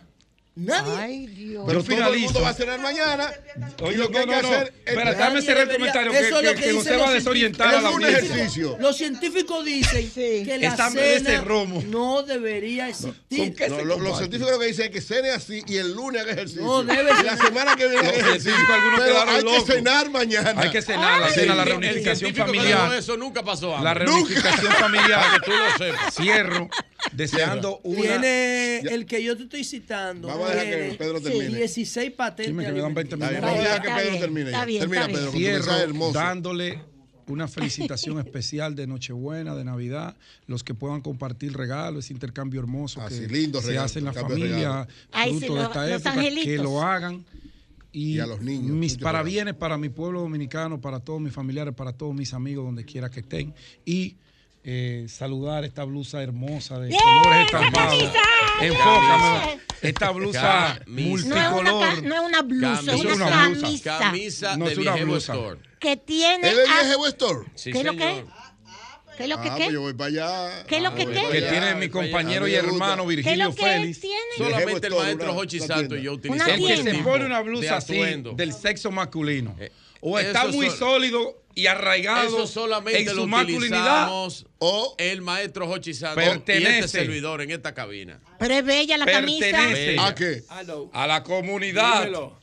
Él. Eh, Traigo un ramillete, traigo un ramillete, un lindo rosal, un año que viene y otro que se va. Un año que viene y otro que se va. Traigo un ramillete, traigo un ramillete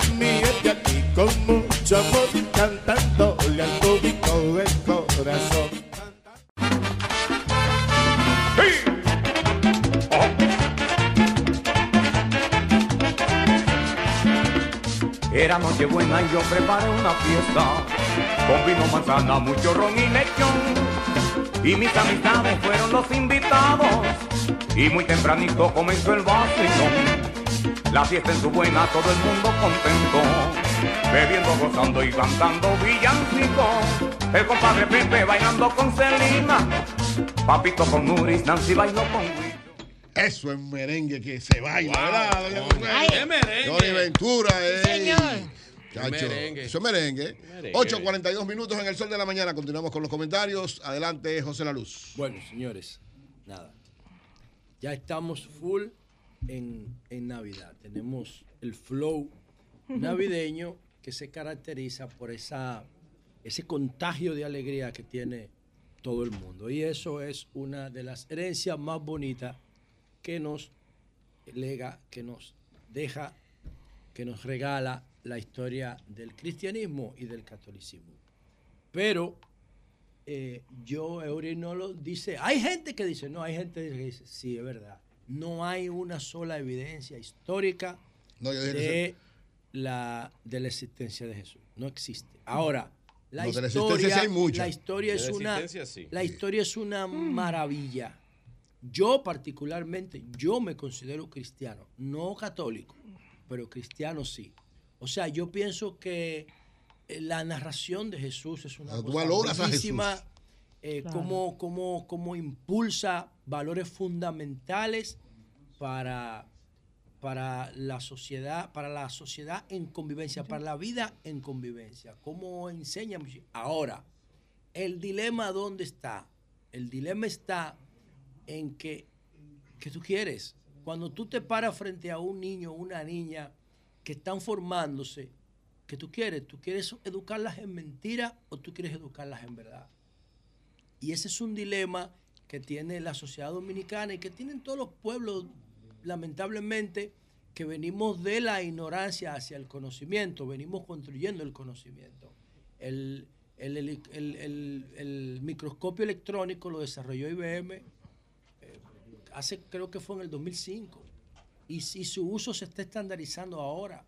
Ahora, por ejemplo, hace cinco años apenas, en el 2017, que se conocen los detalles del microbioma, de que, hay, de que nosotros tenemos un segundo cerebro en el estómago. ¿A quién diablo tú le dices eso y te entiende? Dime, los expertos consideran que en el estómago nosotros tenemos un segundo cerebro con nuestro intestino, sobre todo el intestino delgado, la flora intestinal. Hay un eje cerebro, un eje renal, un eje vista, un eje eh, corazón. Y hay una comunicación entre esos órganos vitales para nosotros con nuestro intestino. Y por eso es que yo jodo tanto con la alimentación. Pero eso no se conocía antes. Ahora los expertos están diciendo que hay que tener cuidado con comer las cosas que nosotros habitualmente comemos. Y que seguimos repitiendo el patrón cultural de nuestros padres. Nos vamos a joder. Y, y entonces el conocimiento va variando todos los días. Entonces, el dilema es, le decimos a nuestros niños que Dios, que, que Jesucristo existió o lo decimos que es una narración maravillosa? ¿Qué hacemos? ¿Qué hacemos frente a ese dilema? Porque no hay una prueba y sin prueba no puede haber verdad. No, no puede haber verdad. Necesitamos complementar la creencia con la verdad. Entonces vamos a darle categoría diferente. No podemos dar una creencia, darle categoría de verdad, porque nos estamos engañando a nosotros mismos. Porque eso se refleja en todos los demás procesos sociales. Entonces la Navidad es maravillosa. Y que hayan cuadrado lo del, lo del nacimiento de Jesús con esta época de final del año, porque es un cuadre estratégico. No es verdad que Jesús nació en diciembre. No, era una fiesta pagana. No es verdad, eso lo cuadraron. Lo cuadraron así, pero se convirtió en una creencia. Y está bien. Debemos armonizar las creencias con la verdad. Yo estoy de acuerdo con eso, pero sobre la base de la honestidad. No podemos decirle a, a la gente cosas que son mentiras porque institucionalizamos la mentira. Y ahí yo pienso que hay un riesgo muy fuerte en términos sociológicos. Pero es Navidad y vamos a disfrutarla como estamos acostumbrados a hacer, aunque promoviendo un poco la prudencia. Yo decía antes de la pausa que los romanos tenían gulatorios.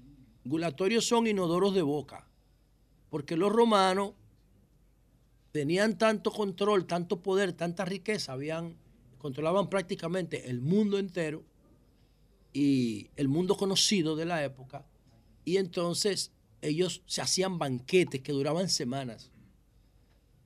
Y cuando no podían comer más porque ya su organismo no resistía más, se metían un dedo en la boca, vomitaban, se quemaban todo el esófago con los, con los, con los jugos gástricos, con los gases, con los ácidos, perdón, y entonces luego volvían a comer. Y por eso fue que la iglesia creó eh, la vaina esa de, que de la gula como un pecado capital, señores. Y eso, y eso nosotros vamos a vivir mañana. Nosotros vamos a mañana a comer con gula, a comer cosas innecesarias solamente por placer, por tradición, por hábito. Yo me quité y mañana yo voy, quizá me coma un carpacho triple. Una lonja de, de pescado, con lonja de carne, con mucha rúcula, con aceite de oliva, con eso. No y con alcaparra, con alcaparra de la chiquitica. no va a comer- Posiblemente la pruebe, porque toda esa comida chatarra tú la puedes probar. El problema es que tú no te puedes hartar de eso. O sea, tú no vas a comer Porque te vas rusa. a enfermar. Ni pastel en hoja. Puede ser que los pruebe. Ni Yo no- cerdo. Puede ser que los pruebe. Ni pero- lasaña, ¿eh? Pero yo no hago eso porque yo tengo conciencia. Yo por, un, por darme un gusto no me voy a enfermar. No tiene sentido. Entonces tú puedes probar las cosas, pero si te hartaste de eso, lamentablemente tu cuerpo va a pagar las consecuencias. Lamentablemente. Entonces, señores, nada. Eh, feliz Navidad para todos. Miren. eh, Lo que pasa es que en la fiesta de Navidad, eh, José, si tú me permites, ¿verdad? Un segundo. Era, se conocía como una fiesta pagana en, en, no era en- en el necesariamente Imperio eso, Romano. era que se celebraba En la- el solsticio, El de invierno. Sí, el solsticio y eso, de invierno. favor- el y eso solsticio de invierno. favorecía Claro. las cosechas. Y, y con el solsticio de invierno, pues eh, se institucionalizó eh, luego para darle un carácter más eh, cristiano, se institucionalizó la- el nacimiento de Jesucristo, que se ha determinado por algunos factores que Jesucristo nació en junio por ahí. No, no se sabe. Lo que pasa es que no hay prueba. Nadie puede decir dónde nació, pero no hay prueba. Lo que se dice es que las características de el, el lugar que prepararon para su nacimiento, ¿cómo se llama eso? El la pesebre, el la pesebre. canastica, el pesebre, El pesebre. no es una estructura No, lo de que- invierno, es una estructura de se- verano, lo- porque es muy frágil, Claro, es muy plan- vulnerable al clima. Se plantea que no fue en diciembre, porque en diciembre generalmente son tiempos muy fríos. Muy frío. Y claro. lo, que se prevé que donde él estaba y como la fue la estructura del pesebre no es una estructura de Y invierno. Lo que ¿me se llega a la conclusión, eh, se, se adoptó Julio. esa fecha como una forma de darle la connotación, La connotación. especial y grande que ameritaba y por eso es que... Y para quitar esa fiesta pagana también. Bueno, entonces, señores, mire, con relación al tema de, de la decisión del Ministerio de Educación que Eury mencionaba. De la ideología de género. Más, la más- sí, más temprano, la, la- la orden departamental 3319 que indicaba el diseño y la implementación de la política de género para el Ministerio de la Educación Dominicana, quedó sin efecto cuando el Consejo de Educación la derogó.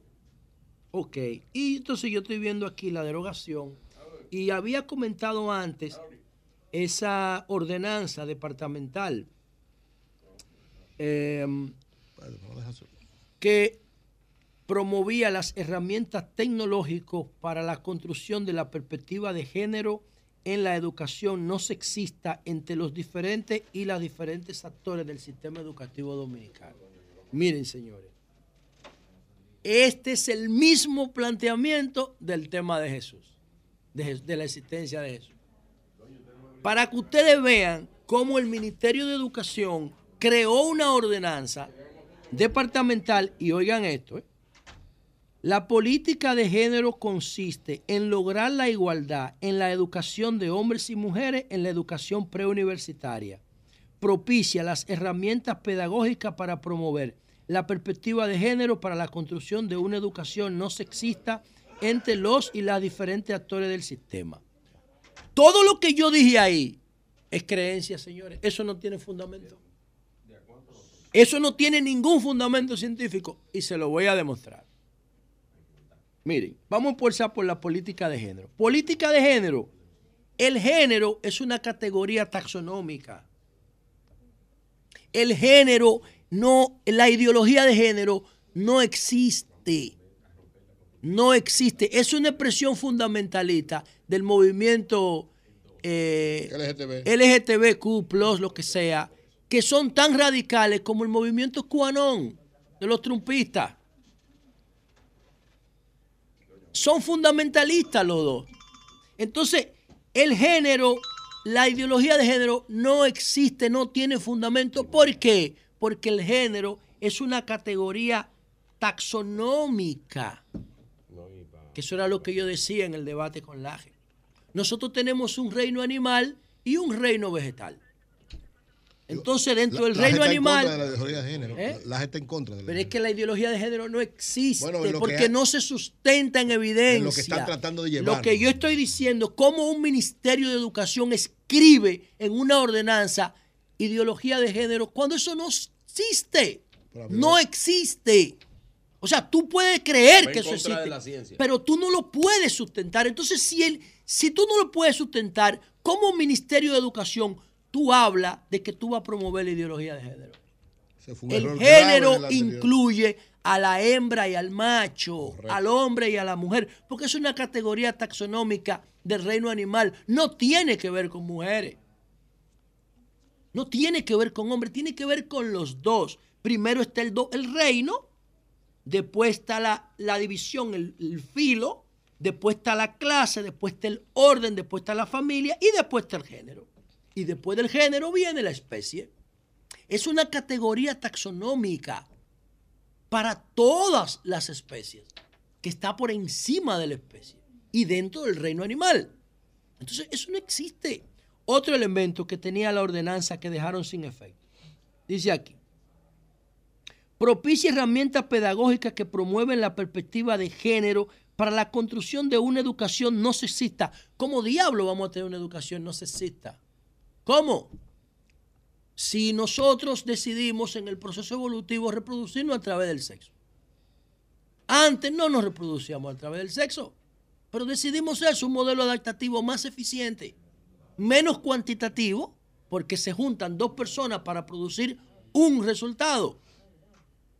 Las bacterias se copiaban a sí mismo, a sí mismas, ¡plup! y ya, una daba una, dos daban dos, nosotros dos damos uno, lo que significa que en términos cuantitativos es menos eficiente, pero en términos cualitativos mezcla los genes y la cromosoma y es más eficiente.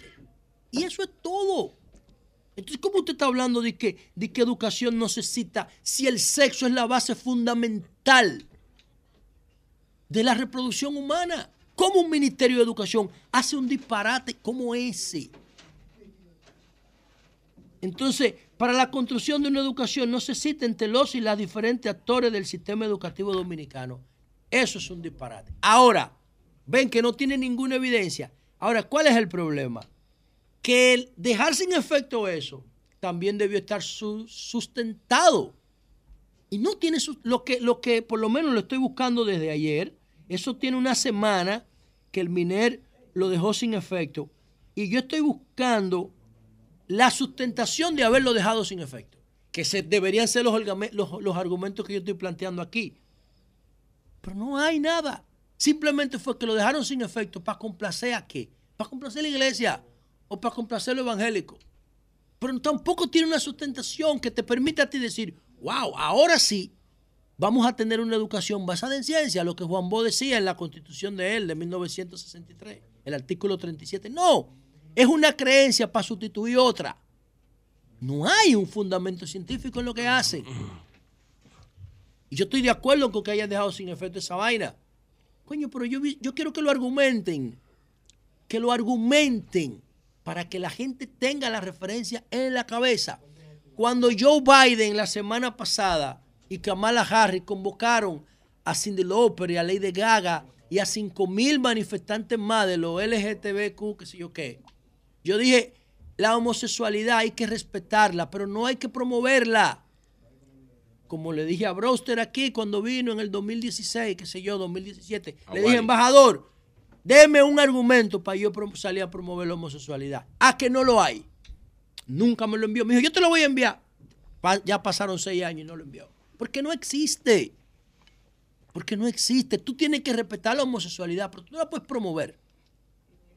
No tiene sentido. Es como, es como promover, es como promover la obesidad. Es antinatura. No tiene sentido. ¿Por qué no? No es antinatura. Puede ser que en el futuro la sociedad, cuando la- la- la- así como nosotros evolu- evolu- evolucionamos del sexo por multiplicación al sexo por por por reproduc- por por, por, eh, al sexo humano, al sexo mamífero, perdón.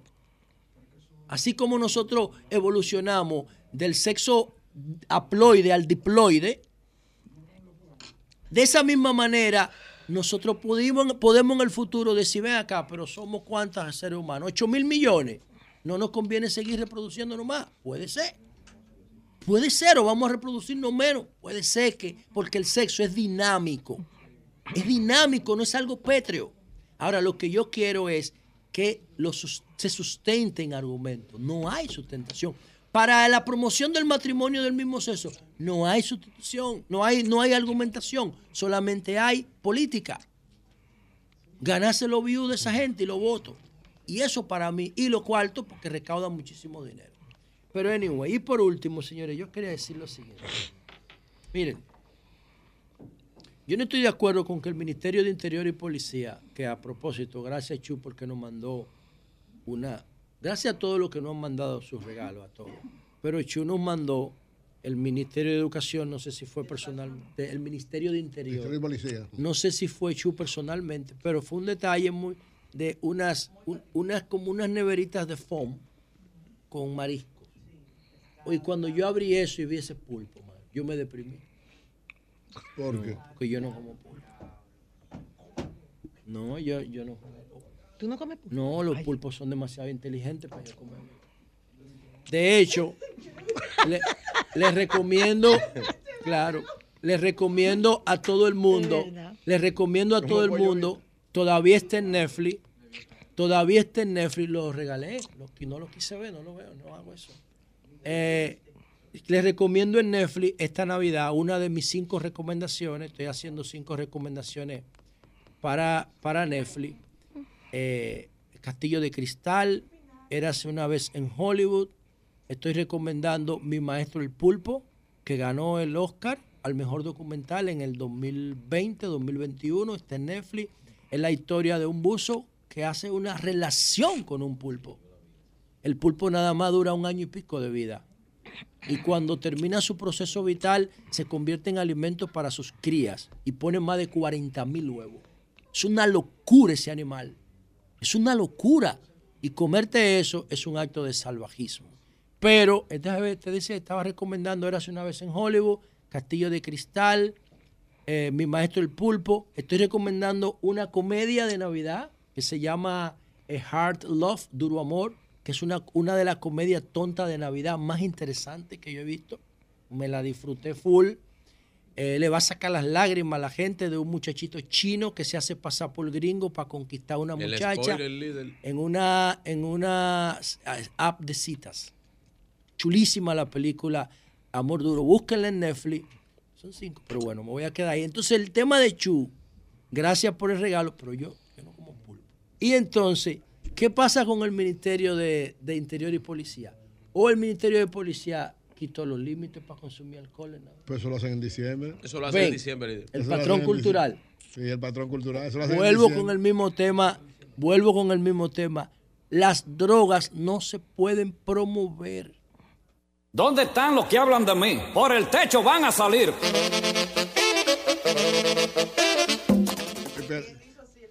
Las drogas no Todavía. se pueden promover. Tú no puedes promover que la gente se emborrache. Em- eh, está bien que tú si quieres en Navidad seas menos estricto en el cumplimiento de la norma, la relajes un poco, pero no la puedes promover porque cuando la promueve incentiva. Y dice el señor Santiago Jacín, que es el director del SENASA, que en el, en este- en el- la desde la Navidad del año pasado para acá, el SENASA gastó 923 millones de, de pesos en accidentes de tránsito.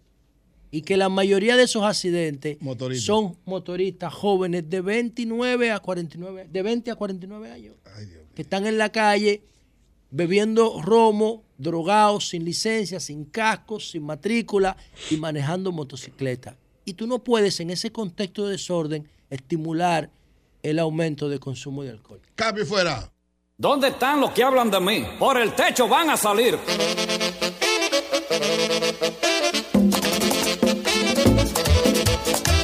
Arroz con lechón, arroz con gandules, pasteles verdes, pasteles en hoja, morcilla prieta, morcilla blanca. Llegó la Navidad, compadre. A celebrar todo el mundo. Gracias, gracias. Buenos días a mis colegas del programa y a los oyentes en la República Dominicana y el mundo.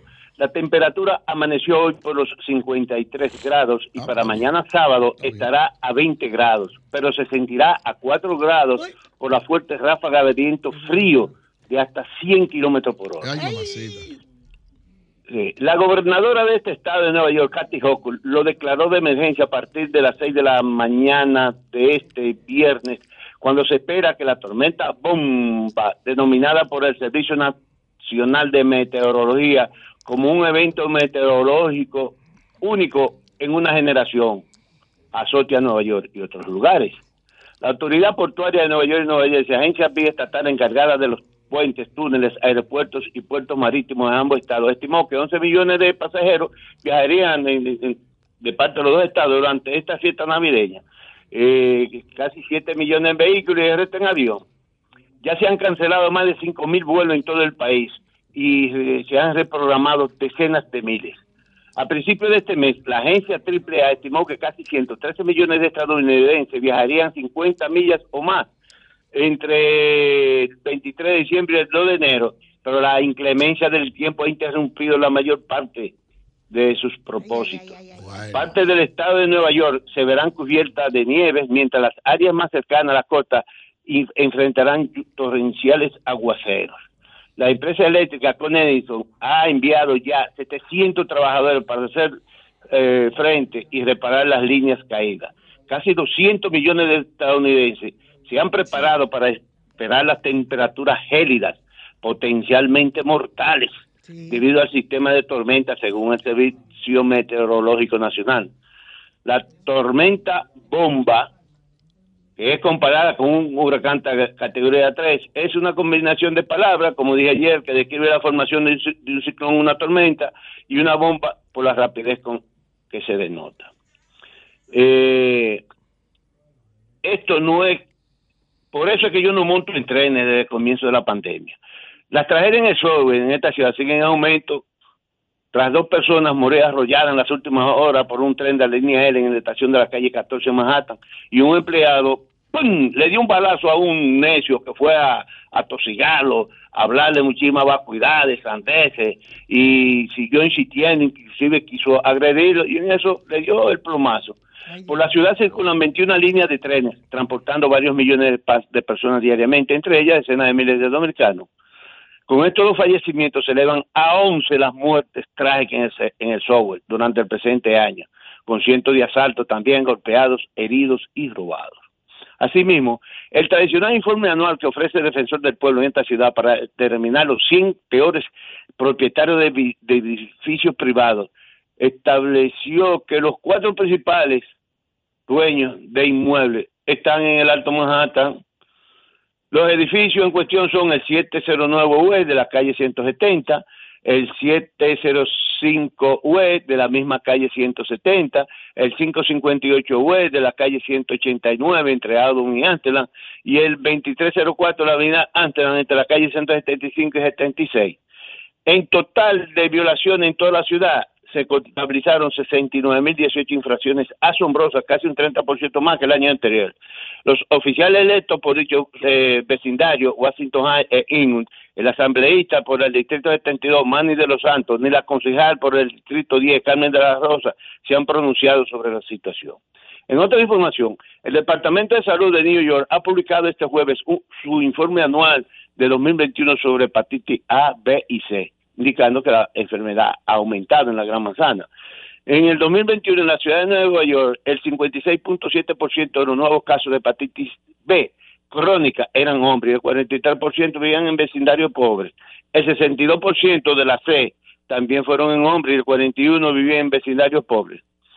Eh, también, dominicanos del Alto Manhattan, que miles de ellos escuchan este programa diariamente, al enterarse de la denuncia hecha esta semana por el colega Pedro Jiménez sobre la muerte de la joven embarazada a manos de asaltantes de los guaricanos, condenaron el hecho, reiteraron que no fueron a República Dominicana en estas Navidades por, las por los constantes asaltos, robos y crímenes que se cometen en las calles de los diferentes pueblos del país cari- caribeño porque no hay seguridad ciudadana. Y pusieron como ejemplo el reciente informe publicado en la prensa nacional de que el 64,5% de la población dominicana evita salir de noche a la calle por miedo a la delincuencia y el crimen, de acuerdo con los resultados de la encuesta en Hogar 22.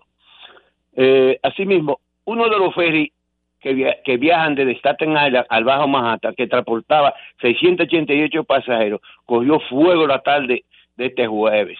Eso fue guau, guau, guau, ay, ay, ay, gritadera total en el interior del mismo. Y todo el mundo, eh, y a todo el mundo entregándole salvavidas. En los pocos minutos ya habían dos helicópteros tu, tu, tu, sobrevolando encima de la embarcación, tres unidades de la Guardia Costera, así como dos embarcaciones de los bomberos combatiendo el siniestro. El siniestro. No hubo heridos, pero sí un gran susto. Por último, policiales. Tres carros con agentes de la DEA encubiertos se encontraban de servicio en la calle 14 con la novena avenida en Manhattan en horas de la noche hace un par de días. A uno de ellos se le acercó Sachari Bell, de 32 años, con la mano en la cintura aparentando tener un arma y le dijo al agente encubierto en voz autoritaria, sal del maldito auto ahora mismo. El agente en eso enciende la luz policial, abre la puerta bruscamente y con pistola en mano exclama al desconocido, no te muevas, no te muevas. Y trató de ir encima con las manos peladas. Y ahí mismo el agente aplicó técnica policial moderna. Tan, toma, pum. Y cuando llegaron los otros agentes en auxilio, cosa de dos minutos, ahí fue que le aplicaron técnicas policiales modernas, teniendo que llevarlo al hospital para hacer la operación en la cara de tanto coñazo que le dieron. Al final, el delincuente lo que tenía era un cuchillito. Eh, por último, eh, le deseo al pueblo dominicano que continúe disfrutando sus navidades y aquellos que sigan tomando su bebida, aunque sea el extracto de baba con espíritu de, de saliva y bebiendo ron sin bañarse.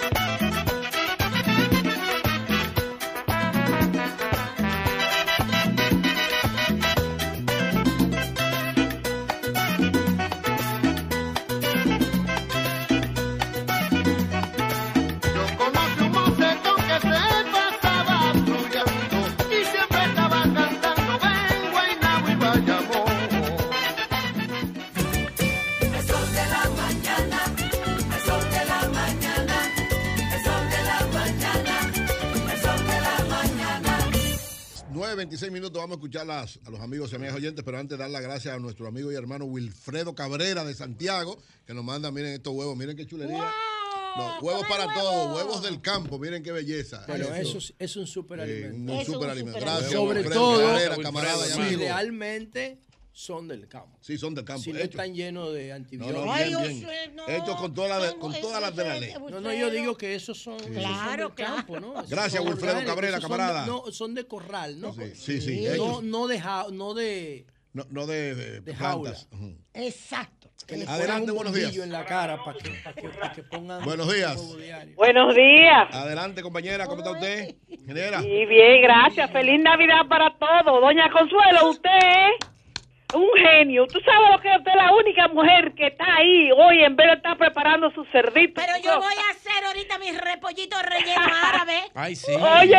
Niño Y ya no comimos los quipes Los quipes más buenos que trajo ella hoy. Oye, Jo- José Lalu, La doña me estaba recordando cuando tú estabas diciendo de, de que lo- los cerdos y la cosa. En el colegio de, de mi nieto, que tiene dos años, es un colegio bilingüe, los niños en la, en la escritura de un moral ponían que no maten los cerditos, que mi abuelita ya no tenga azúcar.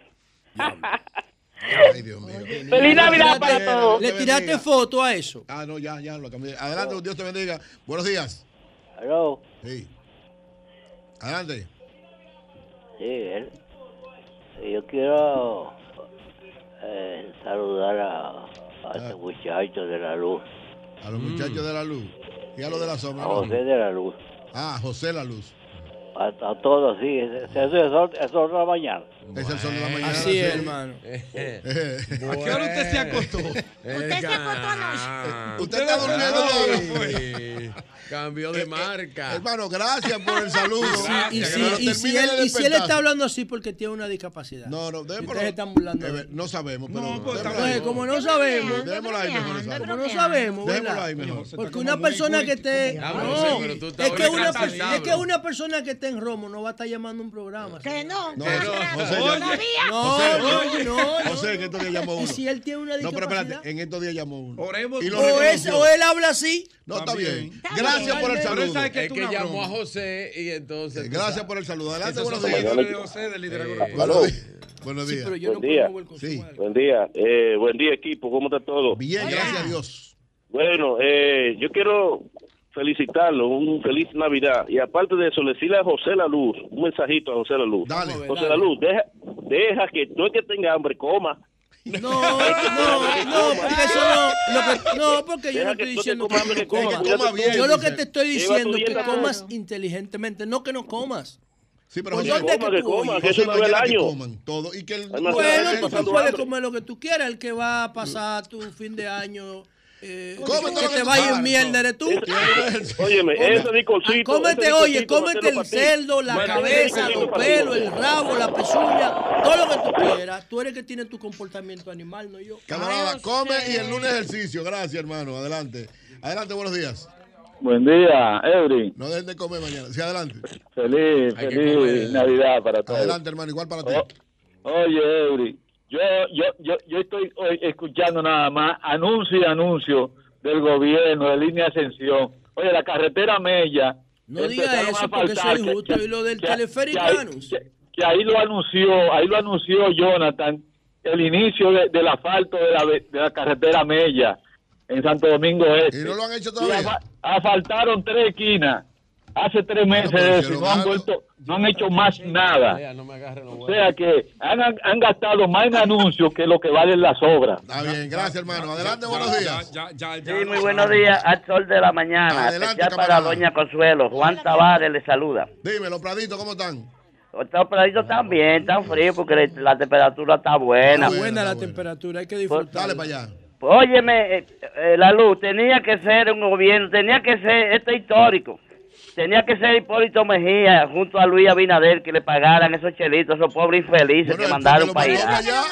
Hipó- Hipólito fue que lo mandó. que lo mandó. Por lo que está bien, pero pasaron 20 años y no se lo dieron. Sí, pero Eso no una él. Tenía que ser un gobierno del PRD que le diera eso, porque somos PRMistas ahora, pero fue el PRD que lo mandó para allá. eh, yo creo que se le había pagado a unos, Parece que faltaban uno. No, le habían pagado. No. Bueno, adelante, buenos días. Pues no, ese dinero se erogó, pero no se pagó. Eh, alguien alguien se lo cobró Pedro por ahí. Pedro dijo que se lo cogieron. Buenos días, adelante. Los comandantes. Pedro dijo que se lo cogieron. Le habrán dado los cuartos al comandante. Por favor, adeline atención, Perdón, pasar. Perdón, perdón, Vigilio. ¿Cómo es, señora? ¿Cuándo es? Señores, esto hay, hay, un desorden, un desastre. Han roto todo al mismo tiempo. No tenemos agua. ¿Dónde? Tenemos más de un mes que no tenemos agua. ¿Dónde? La, en Residencial Amable, Autopista San Isidro. Que la están ampliando. San Isidro. Eso es la casa. Pero un desorden. Han roto todo al mismo tiempo. Nuestro amigo Fellito. Fellito. El agua, el agua. Yo, yo Fellito, sube ayúdanos en eso de que el asunto del agua es por la construcción. Pero caramba, tienen que planificarse. Yo he comprado ya tres, tres camiones de agua, 800 pesos. Oye, ¿Cómo una familia de casos de recursos puede ah, estar ah, toda la semana comprando un camión de agua? Claro, claro. Pero ¿Eh? eso, eso, es insoportable. Yo no sé cómo que se está Tiene que ir a casa entonces a reparar lo que un grupo de pendejos. No, pero debe, haber normas para eso. Ah, pero es que es un grupo. Es que, es que, hermano. ¿Pero quién lo rompió?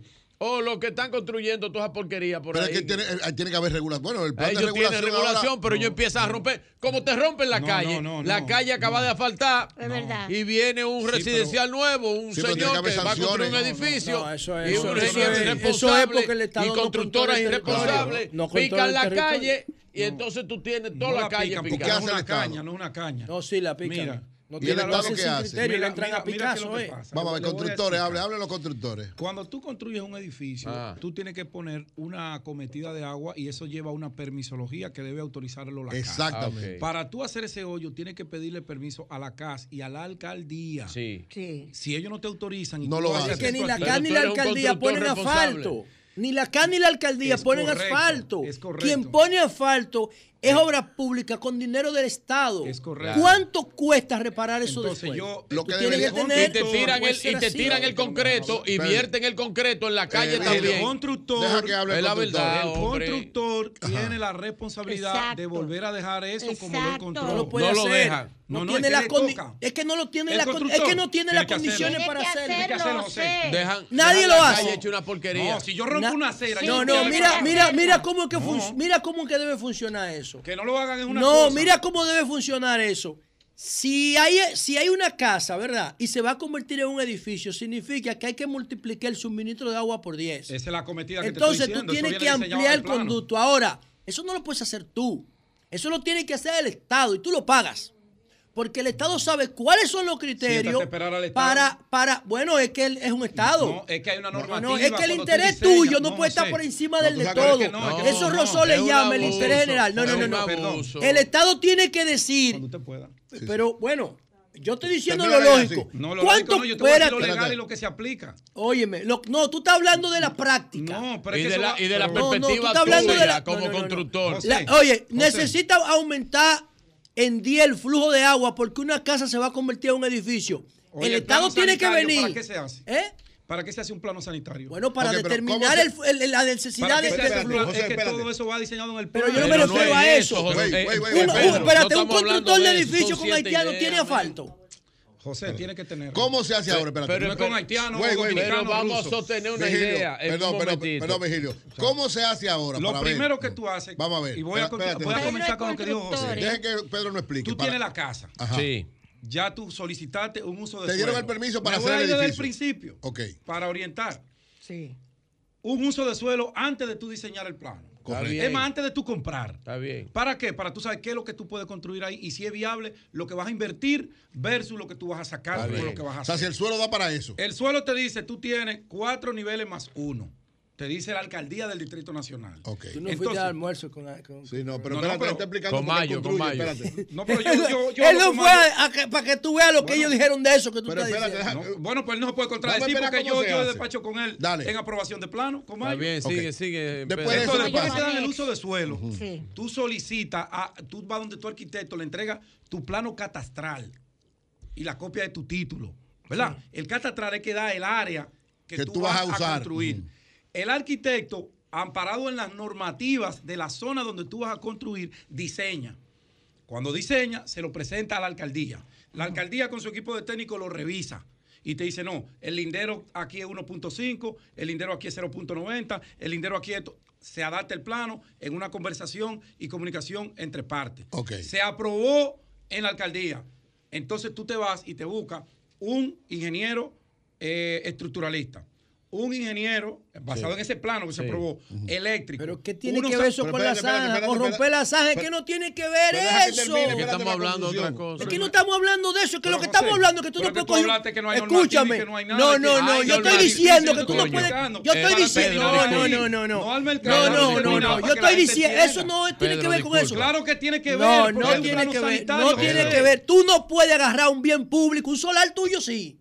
Pero tú no puedes agarrar un bien público y romperlo con un pico. Pero espérate. No lo puedes hacer. Espérate, José. ¿Cómo hacen los Digo, que lo hagan es otra pero, cosa, pero lo ah, normal es. Ya, deja que José explique. No, es que no es que explique. Es, que, es, que, tú tienes que aplicar el sentido pero, oye, No, no, yo le aplico lo que yo he hecho en la práctica con, con, los tú, planos Pero que el hecho de que tú lo hagas no significa que eso es correcto. yo lo hago para Pero vamos a caminar al No, no pues. puedes.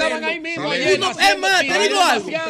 Te digo algo. Tú no puedes poner un policía acostado en la calle. Es que eso no lo pone la gente. Pero oye, claro que lo pone. Droga para que la no. Pedro, la pregunta es, en la actualidad, cuando una gente rompe ingeniero que está Rompe la calle. Tú tienes que pedir un permiso. Ok, pero ¿quién le da el permiso para romper la calle? cometida de agua, esa cometida mayor, como decía José en principio, porque sí. era una casa. Ok, para romper. El tubito de una ya no te será suficiente. No, pero para romper la calle, ¿quién le da el permiso? No, el alcaldía tiene que darlo. Pero la, alcaldía... casa, escucha. Es que la permisología son un grupo de instituciones que la dan. Okay, pero Entonces, para tú hacer esa cometida, tú tienes que ir a la CAS para que te la apruebe. Ok, la pregunta es. Te la aprobó la CAS. Entonces tú tienes que ir a la alcaldía para que te autorice. Ok, cuando tú rompes. Pero tú tienes que romp... arreglarlo cuando arreglarlo. Lo Dice no. la alcaldía que tú tienes que arreglarlo igual. Sí. Claro que sí. ¿Qué pasa? Pero ¿Con qué criterio tú lo... Perdón, perdón. ¿Con qué criterio tú lo vas a arreglar? ¿Tú sabes qué capa fáltica hay ahí? Dime. Oye, los ingenieros, ¿para qué diablo? No, no, no, eso no, lo puede hacer. eso no lo puede hacer. ¿Para qué se mide? que se José, mide que eh, pero la cantidad de asfalto se mide. Pero espérense un segundo. Ya yo lo dejé a ustedes dos hablar. Si ustedes me permiten. En la, en la práctica, Usted no sabe. en la práctica normal, en la práctica normal, Pedro, eso será en tu práctica. Yo estoy hablando del sistema organizado de Ahora, ¿y cómo debe ser organizado? en la práctica real, lo que hacen los constructores es que pican la calle y te pican el asfalto y te pican la acera y luego la dejan así verdad. y tiran todo el vaciado del concreto en el medio de la calle y dañan la capa falsa. Oye, oye, oye, el dato, oye el dato. Y no lo quitan. Oye, oye, el 90% de las construcciones que se hacen aquí, en el en principal polígono, no tienen drenaje. Exactamente. Y ahí en San Isidro oigan, tienen oigan, una oigan. mierda. Oigan, oigan, oigan. Yo estoy corriendo en el Mirador hace como, como 10 años. Bueno, todavía creo que estábamos en la otra emisora. Yo estoy corriendo en el Mirador y me está dando este maldito bajo por donde está la estatua de, de y digo, oye, este maldito bajo, yo paso por aquí casi todos los días, estoy corriendo por dentro. Señor, y yo me detengo. ¿Y tú sabes qué era? Hacían una torre y por debajo de la anacaona metieron un tubo.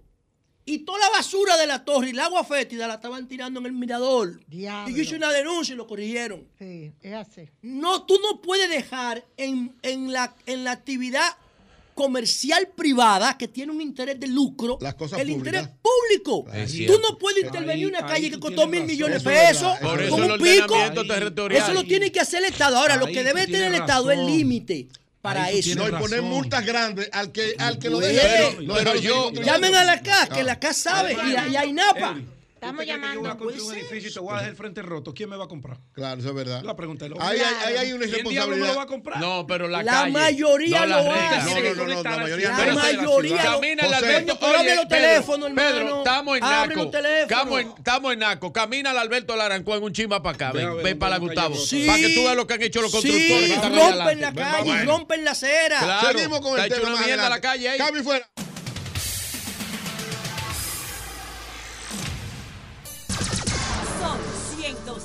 106.5.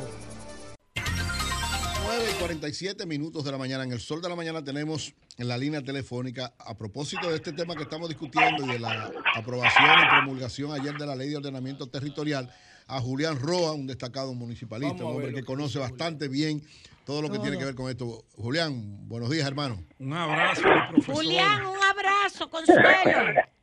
Buenos días, buenos días. Tanta gente que me quiere y que yo quiero tanto, la verdad. ¿Cuáles son los elementos fundamentales de esta ley de ordenamiento territorial que fue aprobada ayer por, por el Senado, por- eh, fue pu- promulgada ya por el Poder Ejecutivo después de la aprobación del Senado y la Cámara de Diputados? Mira, eh, la ley de ordenamiento territorial ha sido una aspiración de toda la vida, vamos a decirlo así.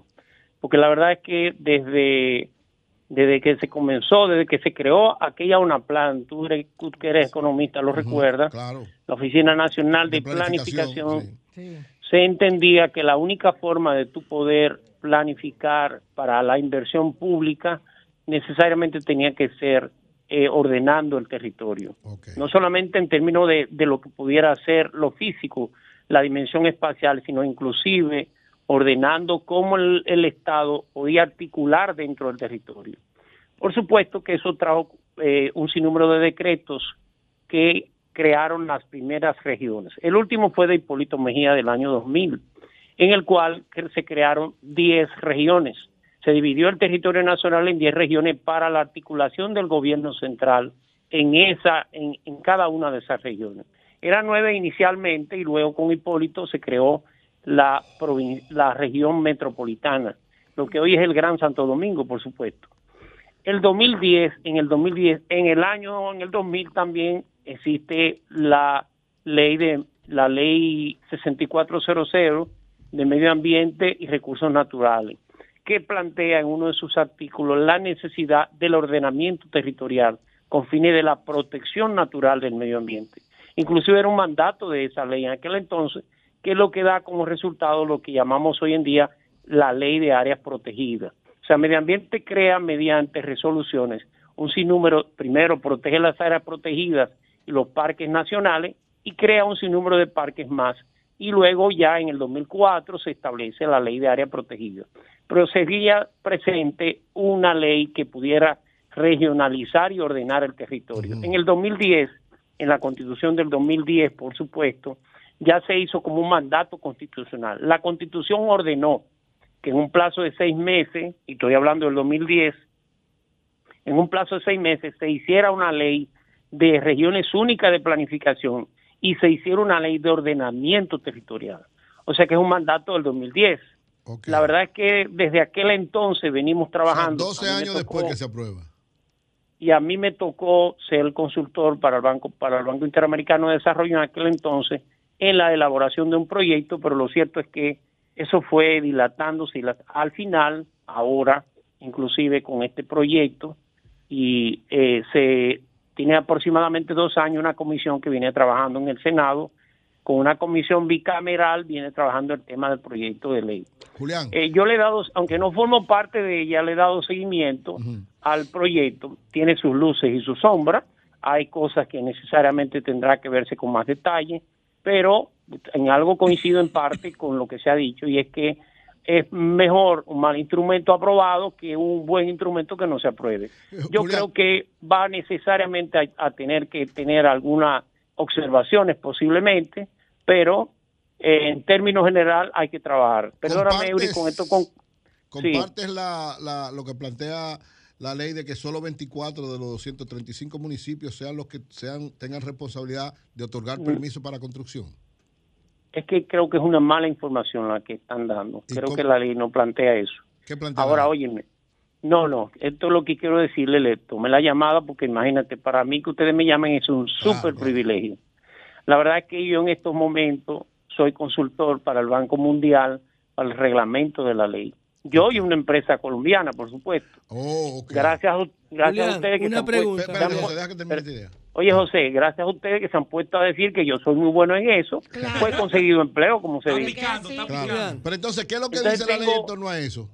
Tengo una, una consulta con el Banco Mundial que, por supuesto, tengo que, que mantener cierto tipo de precaución en, la, en lo que pueda plantear, pero voy a trabajar en el tema que tiene que, estoy trabajando de hecho en lo que tiene que ver Julián, con la reglamentación Julián, de la ley. Estábamos discutiendo aquí en el programa sobre lo que ocurre cuando una persona o una empresa con un interés particular necesita eh, Romper la calle. abrir la calle Ah. para aumentar el flujo de agua o La hacer una le llaman acometida, eso. pero yo no sé de qué Sí, significa eso. acometida, Eh, yo estamos, estamos discutiendo aquí que en la República Dominicana eso es una práctica común, pero que cuando tú abres una calle, tú estás Ajá. alterando, dañando, interviniendo un bien público. Claro, por supuesto. ¿Cuál es, qué es lo correcto, qué es lo normativo, lo que se debe hacer cuando tú necesitas intervenir una calle para mejorar tu, tu- tu flujo, tu provisión de agua? ¿Qué es lo Ajá. que dice la ley? Mira, eh, en eso la ley, ahí existe la ley 120-99 que establece que todo aquel que vierta desperdicio, que altere o que dañe la vía pública, es plausible ser llevado a la justicia en materia penal, número uno. Ahora, ¿qué pasa? Los ayuntamientos podrí- podrán otorgar los permisos para algún tipo de intervención de ese tipo. ¿Qué sucede en la realidad? En la realidad lo cierto es que los ayuntamientos no intervienen en eso, sino, por ejemplo, en el Gran Santo Domingo, quien lo hace totalmente arbitrario es la CAS, que la CAS da un permiso para que tú puedas eh, romper la vía, meter la cometida y entonces tú le pagas una especie como de, de compensación a la CAS por lo que podría ser la reparación de la vía. O sea, tú le pagas una compensación a la CAP. Tú agarras una lona asfáltica, una capa asfáltica, la rompes con un y ellos pico, te calculan los metros cúbicos. rompes la acera, rompes el contén. ¿Y cuál es el criterio para tú pagarle a la CAS eso que esa intervención que tú has hecho ahí? ¿Cuánto tú le pagas por metro cuadrado? No, no te- por metro cúbico en este caso. Por metro Eh, cúbico, ¿cuánto?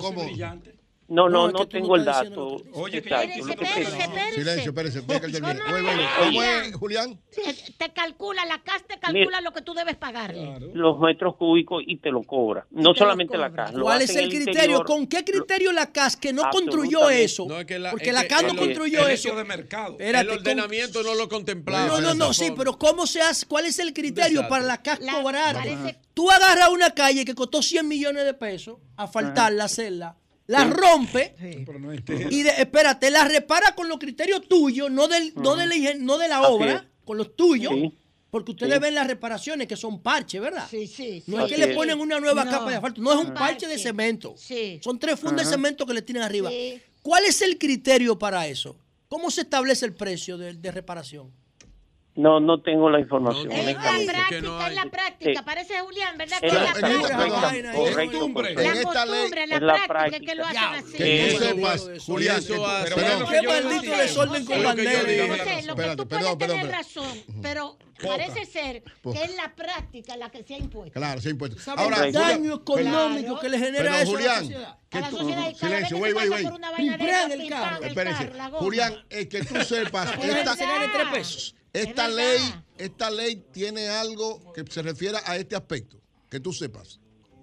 No, es que esta es una ley marco. En Recuérdate general. que una, En el reglamento- ordenamiento, Ah, como tú el ordenamiento en es el reglamento. ¿habrá algo referido a esto en el reglamento? ¿Piensas tú? No, no, No, que esta es una ley marco. Ok, una- La otra ley marco pregunta, otra a pregunta. mira, mira un caso. Julián, vamos, vamos a sacarte el jugo. Güey, pero espérate, deja que termine. Güey, deja que termine la idea, espérate. No, no le puedo terminar la idea así. Lo que quiero decirte es que esta es una ley marco que regula el- dos cosas. La actividad que tú vas a realizar en el territorio y el tipo de asentamiento. Oye, La ley inclusive tiene varias, varios niveles, varias instancias. Tiene nivel nacional, que en este caso para los planes especiales y los grandes planes, que va a- eh, lo coordina el MEPIP, pero está en los ministerios y por supuesto tiene que ser la parte sectorial y tiene el nivel local para el caso de los gobiernos locales, que es al final quienes pueden van a establecer normas para dentro de su área urbana fundamentalmente. Miren, ya eso se queda en el gobierno local. Eso tiene que ver con la ley, con otra ley, que es la ley de organización municipal, que está todavía, que está en elaboración, que está en el. Congreso. Ok. Sí, mira, eh, por ejemplo, eh, y un caso que yo he criticado varias veces aquí, la carretera de Cabeza de Toro, que la asfaltaron hace menos de dos años, que estaba Ajá. perfectas condiciones, una empresa de telecomunicaciones la picoteó entera, medio a medio, Ah, para meter un cable.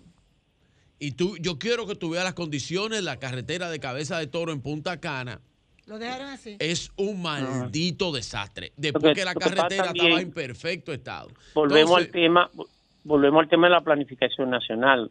tú puedes estar seguro que esa- ese tubo que se metió ahí o es un tubo de telecomunicación o un tubo de drenaje. Entonces tú tienes primero que planificar para luego asfaltar. Aquí lo hacemos al revés. Aquí primero se asfalta y luego si la compañía hubiera la- sido la- responsable, Correcto. la compañía de telecomunicaciones hubiera repuesto la lona asfáltica y lo que se hizo de es forma que correcta, así. pero no lo hicieron. Eso es así, ¿entiendes? Una Pero pre- eso por es algo último, que para sacarle, para sacarle el jugo a Julián. Vamos a ver, adelante. Julián, en la mayoría de las aceras Navidad de ya. nuestro país, de nuestros grandes barrios, nosotros vemos Ajá. operando bancas de lotería. Sí. Ellos atienden al público en el espacio público de la acera. ¿Eso es correcto desde el punto de vista de la No. ley? ¿Tú puedes utilizar la acera tema. para hacer negocio? No, no te vuelvo al tema de la ley 120-99 y de la 176. Cualquier elemento, cualquier equipamiento que tú coloques en el espacio público de las aceras, cualquiera que sea, inclusive le da una potestad al ayuntamiento de lo que se llama expropiación, lo que se llama eh, eh, ejecución de oficio. No tiene que pedirle un ayuntamiento a un juez que le, le quite una banca de apuesta de una. Atención, Carolina. El, ayuntamiento lo puede quitar sin necesidad de judicializar. O sea, tú dices que los ayuntamientos pueden quitar las bancas que están operando en las aceras. Absolutamente. Sin tener que ir a la justicia. acera, sin tener sin que ir a la justicia, Julián. No, no, sí, debe ir a la Señor, justicia es un titular de primera plana. Nosotros al- tenemos una epidemia de banca Perdóneme. en el país. Julián, para lo que único que tú tienes que ir a la justicia es para someter al sinvergüenza que la coloque. Pero tú lo puedes quitar. Compañero, mi Claro. compañero y profesor Julián Roa, usted tiene la autoridad para corregirme. Compañero, compañero. Compañero, una y profesor. compañero. Una compañero. allá, Julián, Sí, de la de la Fuerza del Pueblo. Claro, a mucha honra. De la FUCU. Julián, Mira, Ah, la Pueblo. tiene gente Julián, interesante. corríjame. Es verdad. Corríjame si estoy Ajá. equivocado. Una cosa es la construcción de una banca en las aceras que es propiedad de la alcaldía, propiedad del No, de la- espacio público. no, de la ciudad. De la ciudad, de la ciudad, de la ciudad De que la administra ciudad. la alcaldía, correcto. Así es. Y otra cosa es que tú hagas una construcción ilegal sin la permisología en un espacio privado, que ahí sí la alcaldía tiene que hacer el sometimiento Obligado, ante el Tribunal por de lo supuesto Municipal. sí. Cierto. Pero claro que sí, por su, totalmente de Sí, acuerdo. así, Pero mira, Pero y mira no, algo y no caen en esa concluyo. categoría las bancas. No Mira, caen No, no, no, no, no, no, no, Ah, no, Lo que oye lo en que hace- oye lo Ok. que hacen los banqueros. Lo que hacen los banqueros es que donde quiera que hay un flujo de personas, Ellos meten una banca. ellos te dicen a ti, esta es tu casa, esa esquinita que está ahí. Te la compro. No, te la alquilo. te la Ah, te la alquilo. Entonces ellos hacen una estructura mínima de un cuadrito de cristal con cemento y un De dos por dos, de dos por dos. Entonces ellos no tienen Pero- donde recibir al cliente porque lo que tienen es un cuadrito. Déjame- el déjame el cliente entra y sale en Mira, la acera. Espérate, que Julián quiere decir algo. Eso es lo que yo hago. Déjame, dar- déjame darle un dato, un dato histórico. La ley 675 del año 44 del régimen de Trujillo establece que para las vías secundarias las aceras tendrán entre 1.5 a 2 metros y para las vías principales 3 metros. Después que Trujillo hizo el ensanche Luperón, eh, mejoramiento social en el ensanche Osama, aquí no se abue hay Balaguer que hizo el Winston Churchill, las aceras cumplen. Todo el sector privado, las aceras que hacen, a veces son hasta de 30 centímetros. Estoy yendo. Tú Una estás hablando que una el acera- sector- no cabe nadie. ¿Quién? No, tú no puedes poner una silla de rueda en algunas aceras de construcciones privadas. Y eso es totalmente violatorio a la ley. Pero, repito, ahí es donde tiene que estar la fortaleza de los gobiernos locales para Muy evitar bien, este tipo de muy Bueno, bien. gracias, Julián, hermano. Tú Gracias. eres un duro, Feliz tú eres un duro en tu área. Julián Roa, tremendo especialista en todo lo que tiene que ver con municipalidad. libro, Gracias, hermano y amigo. tiene el Julián. mejor libro sobre municipalidad. Lo Julián debería ser Julián candidato al. ¿Quién es mejor, Julián. Roa o Waldi Tavera? ¡Cambio y fuera! Mira, mira, mira, yo voy para la fiesta. Y tú, y tú, y tú, ¿eh?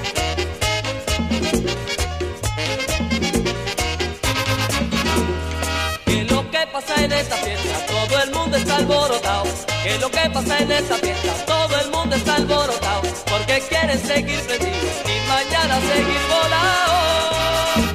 Y fiesta, y fiesta, que siga la fiesta. Vamos a darle fiesta a esta gente que Rey, Sergio Vargas, Tremendo. Duro. Saludos para Sergio Vargas, mi amigo y hermano. Hermano mío, El ah, negrito.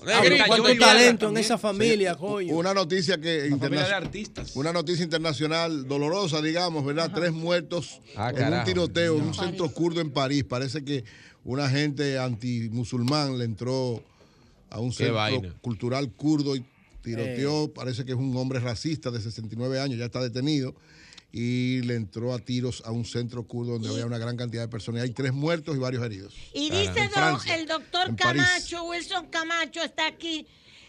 Camacho, tras cese de prisión de Luis Dicent, cada quien sabrá ante qué espejo pondrá su rostro que los refleje la historia. Aprovechar la, aprovechar la Navidad para soltar, dice.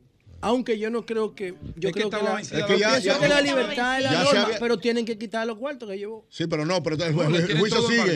No, no, la jueza dio una. Bueno. Señora, la jueza dio ahí una cátedra diciendo: sí, el juicio de fondo continúa. Claro. Ahora, ya el tiempo habilitado para que, este Ah, ¿sabe lo que pasa? ¿Sabe lo que pasa con eso?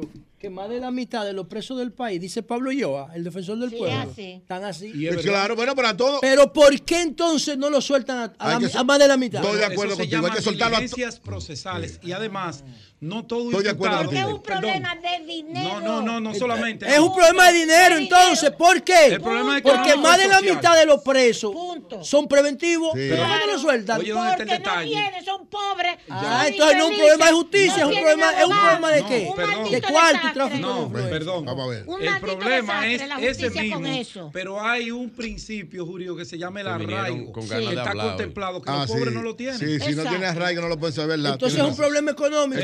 Pero lo más probable es que no haya necesidad de haberlo metido preventivo. Eso Tampoco. no es verdad. Miren, señores. Si la hay. A lo mejor no había que meterlo preventivo. No, perdón, perdón. Cuando parte el juez del principio del arraigo, de la garantía del proceso, que es lo que se busca con una medida de coerción. Si el pobre no tiene solemnidad, no tiene abolengo a veces tiene, de domicilio. Entonces el arraigo. No le garantiza. Entonces si arraigo es eso, inconstitucional. Eso pues, hay que porque la constitución dice que no puede haber discriminación. ¿Por qué excluyente? Miren, señores. Con eh, me, escribe Judith Stephen. De Nueva York. Sí. Ella va. Ella está en Colombia, ¿verdad? Ella. Entonces me escribe Judith, me dice, mira, yo compré un ticket de Cali a Santo Domingo. Pero te dije que me mandara. Por a, te lo mandé. Por Arayet en 9,99. Qué vaina en 9 dólares con 99. Ella me dice, averíguame, ¿Tú estás si, averíguame si Arayet realmente tiene una oferta de ticket a Santo Domingo desde Cali por 9,99. No me enviaste Sin la impuestos. José, Judy. No, no, me enviaste la comprobación No, de porque ella no me enviaba a mí. Bueno, no pues entonces ella Yo le dije ya que me... de nosotros hacer una denuncia Perdón, para yo poder... No, no, yo no estoy haciendo, yo no estoy haciendo una denuncia. Yo no estoy Mira, me escribe una jueza. Dice aquí... Necesito que Arayeta aclare. Pero que ellos no pueden aclarar si no tienen una pero comprobación. Deja que lea la jodida información. Pero le podemos preguntar. Silencio, Ustedes Pero que este estamos mencionando una empresa, por Dios. Termina, José. Usted se no, mal si ella, ella, ella, ella, simplemente Arayet puede decir. Sí, sí, o si no. Sí, Aclarado. sí, pero sin una comprobación no puede no, no. No, no, Lo que pasa es que si Judy me lo dice, yo lo digo. No, pero que me di diga. Porque yo confío en ella. Pero que me envíe a mí. Que pero es que ella no tiene tu número. ¿Cómo te lo va a enviar? Pues ya yo se lo pedí. Lo que yo yo te quiero decir que a mí me dicen mil cosas y yo no las digo. Cuando yo digo algo aquí, Correcto. es porque yo confío totalmente. Perdón, Vigilio, simple y sencillamente, que ayer nos diga. Víctor, espérate, nos Víctor diga, Pacheco Méndez me lo, me lo va a relacionador público oye, de Aralle? Oye, soy amigo de ellos. Pero, pero eso oye, tiene que ver con tú quieres 200 amigos también. Virgilio, perdón, perdón, perdón. Entonces ¿Qué? no se puede decir una vaina si no tenemos pero, oye, comprobación. Simple y sencillo. Yo lo digo por aquí. Güey, perdón. Si yo estoy diciendo algo por aquí, hermano, yo soy un veterano de eso. Judy Stephen, que me merece todo el crédito. Pero puede estar confundida también. No ella. No, no, no, no. Lo, que hay que hacer, perdón, güey, güey, que Arayet, alguien de Arayet nos aclare si es verdad que tienen algo de Colombia a Santo Domingo por 9.99. Puede ser, porque eso no da ni para ni para recoger la mierda del avión. ¿Tú sabes dónde está el gancho? Puede ser sin impuestos, dice. Cuando viene a ver, recuérdate que los impuestos son Ellos tienen 15 o 20 veces más que el, precio. Oíste. Así que. Pero va, no de 9,99. Sin impuestos. No. Vamos a aclarar, no puede, no claro. cuadra, ni vamos siquiera en una carretilla José, José, están ahí los precios. Ya. Vamos a aclarar eso 10, más adelante y vamos a continuar. 10.540. 10, 15 minutos. Continuamos con los comentarios. Antes de los comentarios, como hablábamos de eso, me escribió una jueza amiga. Consuelo, oiga esto. Me escribió una jueza amiga y me dice que con el tema de esas prisiones de la gente pobre, que no tiene abolengo, que no tiene quien le haga una diligencia procesal como estos imputados en los casos de corrupción, el juez de la ejecución de la pena puede colaborar mucho con él. La mitad, más de la mitad son presos, dice Pablo y yo, es defensor del bueno, pueblo, Pablo, presos preventivos. Pablo está en eso, Están presos porque son pobres. No tienen con qué pagar No, la fianza, no tienen quien haga el proceso Pedro me, eh, de Pablo- solicitud. oye, Pablo me explicó que el defensor del pueblo está tratando que hay casos de gente que están preventivos, o sea, están Cumplieron por no 20 sé, veces. acusados por cosas menores y tienen ya varios años presos, que ni siquiera la condena implica eso y están tratando de resolverlo. Pero bueno, 10, 15 minutos, continuamos los comentarios. Virgilio Félix, adelante. Hablando que uno se entiende, gracias a todos los que nos escuchan a través de este Sol de la Mañana de Sol 106.5. RCC Media es la catedral de la opinión en la República Dominicana. Y eh, estamos en Navidad. Estamos en Navidad, andamos navideños, andamos resolviendo cosas, ayudando a la gente, eh, tratando de llevarle eh, pues esta eh, ay- ayudas para que la gente pueda cumplir con su tradicional cena y encuentros familiares, es una tradición. Con prudencia, comer, darse su trago, ¿verdad? Eso es importante, eso es importante y hay gente que lo necesita.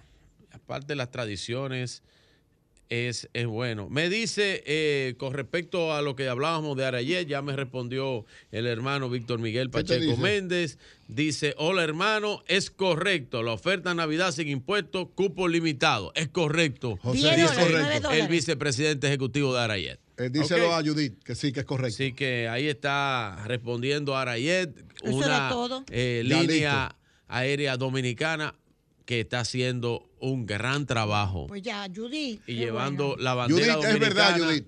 a, a, a, a otras eh, fronteras, a otros, a otros con países con, con una gran calidad. Hay Qué rutas, bueno. Hay rutas que tienen una sola pata alta y el retorno es eh, bajo. Entonces la línea para compensar, como ese avión tiene que venir otra vez acá, Ah, la ese tipo de oferta para motivar a que esa gente... Muy bien. Entonces, ya confirmado nada. que es verdad. Sigue, Vic- Ya, ya confirmamos que es verdad sobre eso. El plan social. Pero tú tienes que manejarte el, mejor. el plan social eh, sigue entregando eh, a familias Y eso está eh, raciones para que Yo la Navidad le llegue, el plan social no le llegue a la gente, le llegue a la gente la ruta de esperanza no que dirige doña Yadira. Atención, doña Yadira Enrique, por favor comuníquese conmigo, doña Yadira, la estoy llamando, y a mi amigo y su hijo, gran, gran joven de la República Dominicana, Vicente Sánchez Enríquez, el hijo de doña Yadira, y don Vicente Sánchez Baret. Baret. Eh, Comuníquese conmigo, Yadira, que la estoy llamando. Y un la saludo, ruta de la esperanza. y un saludo al cónsul en, en Filadelfia, Alexi Enrique, su Alexis hermano. Enrique, mi gran hermano amigo de nosotros. también, hermano Ah, la mío. familia entera está nombrada. Miren, la ruta de la esperanza ha entregado ya, eh, un momentito, líder. La ruta de la esperanza ha entregado ya unas 407 mil. No, no me haga hablar, no me 718 hagas raciones hablar. alimenticias.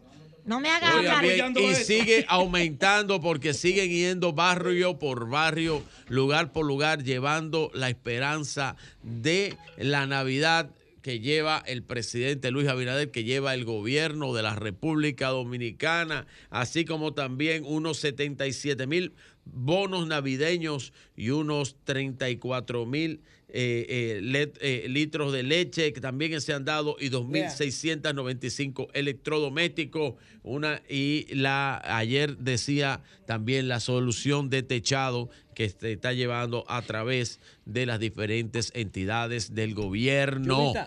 Así que el plan social sigue trabajando y la ruta de la esperanza Pero Yadira la sigue. quieren sacar de Doña ahí, Yadira, doña Yadira, Yadira, llámeme que le estoy llamando. Muy Pero bien. Yadira la quieren sacar los PRMistas. No, no, no, lo Olvídese que pasa de es que eso es si, olvídese si- de eso. si ella no, no le da lo que ellos piden, le hacen. Le hacen Ah, No, hombre, todo. Mira, eso eh, ha sido, ha Mira, sido desa- Silencio, güey. todo Mira la, mira la, mira la Sí, oferta ahí. Sí, Es todo real, eso real, es es real, ya lo Mira la hablamos. oferta ahí. Ya lo hablamos. Dice eh, aquí, ah, this eh, Christmas, esta Navidad ven y disfruta el calor y las características de los dominicanos. Viaja a República Dominicana de México, Colombia y Ecuador por solo Ahí está, es 9,99. verdad. Compramos un pasaje. Tasas, oye, tasas e impuestos incluidos. Oye, Míralo ahí. inclui- incluidos. Eso no tiene. Porque lo, por lo que yo te explicaba es que a veces esa pata de allá para acá viene vacío el avión. Entonces lo dan en oferta. y motivan el turismo. Por eso dice Sí, oferta sí. limitada, que llenen el Entonces avión ya. es real lo que Es real. digo. Pero yo fue lo que dije Oye. yo,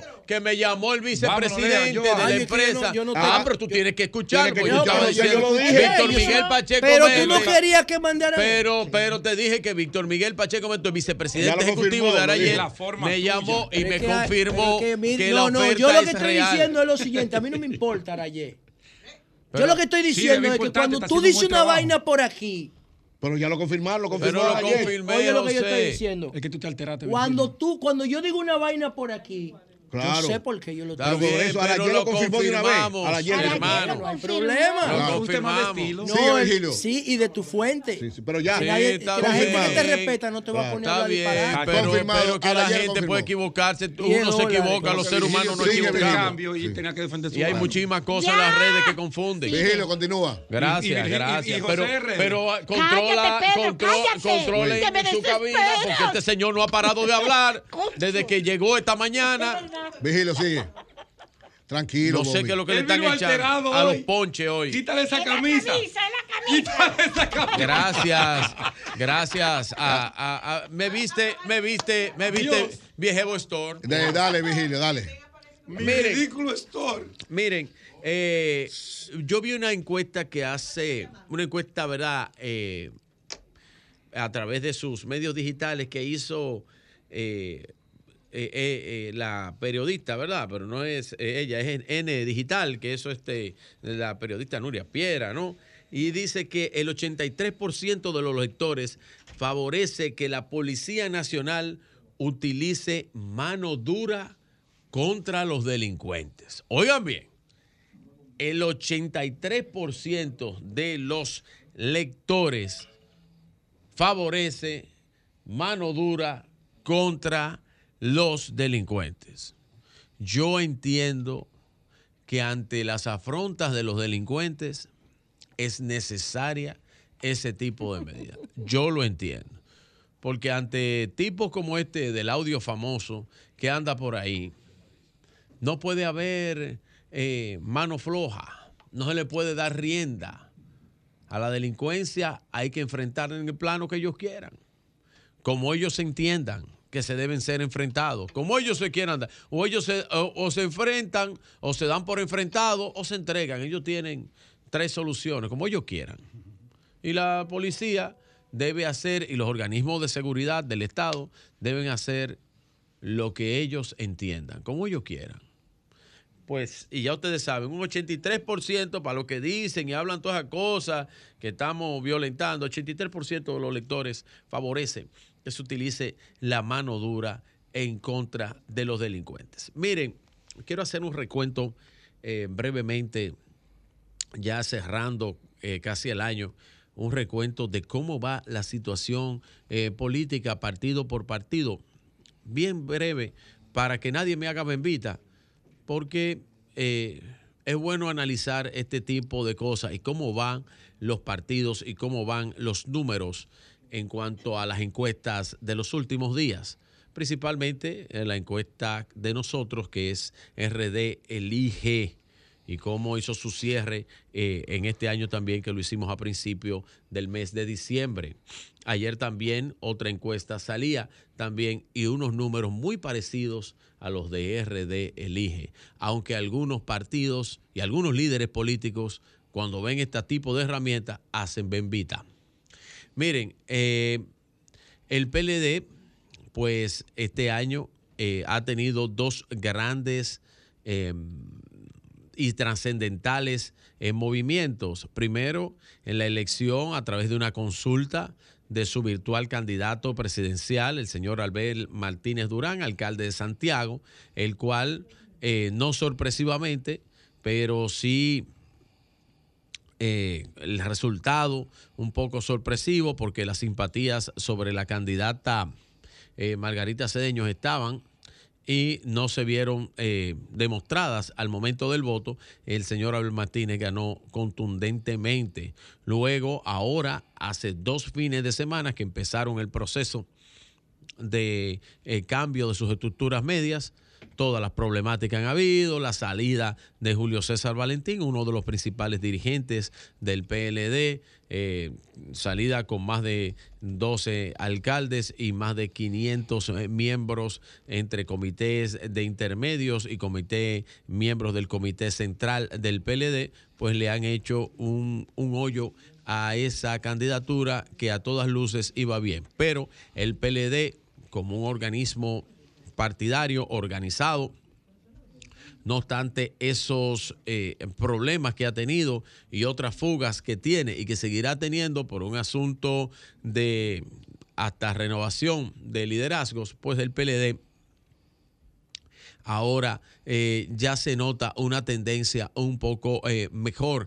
que las tendencias que marcaba dentro de las encuestas en los últimos en los últimos 12 meses. Pues el PLD ya se ve en un segundo lugar con un 19%, marcan las encuestas 18, 19% del eh, electorado, lo que he visto en las últimas encuestas en los últimos días. Pero ni cuando el PLD era tercer lugar, Partido Reformista, Nunca. PRD Ajá. PLD sacaba algo tan bajito. Bueno, pero eso es lo que tiene hoy en lo- y lo que tiene en RD Elige y lo que El tiene en las otras encuestas que he visto. No, pero yo creo algo que dice José en ese sentido, que el PLD eh, ya no, eh, no, no logra, no creo que vaya a bajar más de lo que bajó, que fue un 14%. Yo no creo que el PLD de ahí baje más. O sea que lo que le, que, lo que le queda es crecer. Y lo que demuestra las últimas encuestas es un 18, 19%. En el caso, en el caso de la fuerza del pueblo,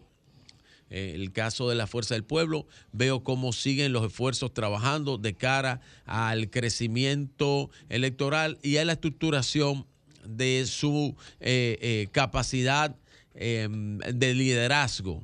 Eh, ¿Qué es lo que pasa? En los pueblos en los cuales hemos visitado en los, el trayecto de este año, hemos visto cómo ellos han logrado trabajar la parte de locales y trabajar la parte estructural tra- en los municipios y en las provincias, pero aún todavía ese desarrollo del liderazgo, la Fuerza del Pueblo es un partido de reciente creación, tiene menos de tres años, o sea, dos años y algo en creación, y es un partido que todavía, como un desprendimiento del PLD, todavía le hace falta eh, ir mejorando sus estructuras municipales, provinciales, de cara al crecimiento que necesita como organización política. Si bien su crecimiento está basado en la figura del expresidente Leonel Fernández, todavía no ha logrado dinamizarse como estructura, como fuerza, garantizar como fuerza política. Esto demanda eh, que ellos sigan empujando su liderazgo, empujando sus fuerzas y logrando eh, eh, crecer de cara al electorado nacional. ¿Qué es lo que digo con esto? ¿Qué pasa? Es que la fuerza del pueblo, si ustedes se fijan y le preguntan a la mayor parte de sus senadores, si van a repetir en los cargos y ellos mismos te dicen que no están en esos planes. Ellos lo dicen, eh, bueno, nosotros quisiéramos ser parte de un gobierno y te hablan de todo ese tipo de cosas. La realidad es que ellos ahora mismo, con la estructura regionalizada que tienen y la amplitud que ellos están intentando hacer, todavía no pueden solo como estructura política garantizarles a esos senadores el triunfo electoral. Si bien es cierto, la fuerza del pueblo va a necesitar de una alianza para poder establecer y garantizarle a los que fueron elegidos por otros partidos en alianza, junto con ellos, como fue la alianza que se hizo con el PRM, van a tener que aliarse a otras fuerzas políticas para poder garantizarse garantizar la victoria de esos eh, candidatos. En el caso y bueno, se nota un poco estancada entre un 14 y un 13% la fuerza del pueblo en las últimas encuestas que he visto, incluyendo la encuesta principal de este medio, que es RD Elige.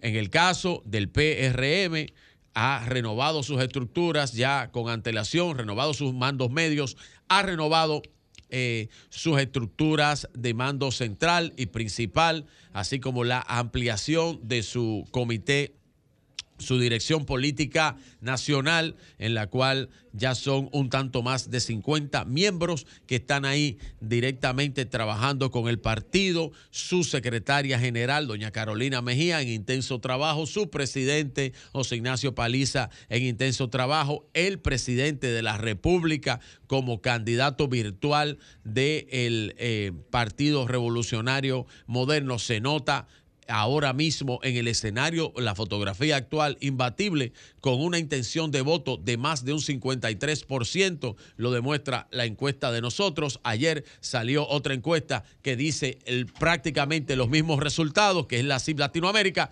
Así que eh, con eso, con eso y con la estructuración nacional que tiene el partido. Doña, esto es un análisis serio, eso no es eso. No, pero yo lo estoy haciendo. Si usted, si usted tiene el interés de rebatirme el comentario, usted tiene que hacerlo en base a lo que yo estoy diciendo. Yo estoy dando, yo estoy, no, pero es que yo lo estoy dando hecho por hecho. Si usted tiene un hecho diferente a lo que yo estoy diciendo, usted me lo dice. Entonces déjeme terminar, déjeme terminar para que usted diga lo que usted quiera. Déjeme terminar, déjeme terminar para que usted diga lo que usted entiende. Finalmente, lo que usted entiende. Finalmente, eh, el, las estructuras nacionales, el partido de re- revolucionario eh, moderno, el presidente Luis Abinader. Siguen imbatibles hasta ahora en la fotografía del Gracias, momento y parece que sería el único partido que le garantiza a cualquier a cualquier ¡Ah! funcionario que quiera ser reelecto en sus puestos Ya, esto de cara a la eh, política del Ese 2022. es un análisis, ese es un No, análisis objetivo. es totalmente objetivo porque es con Sí. números. ¡Cambien, fue!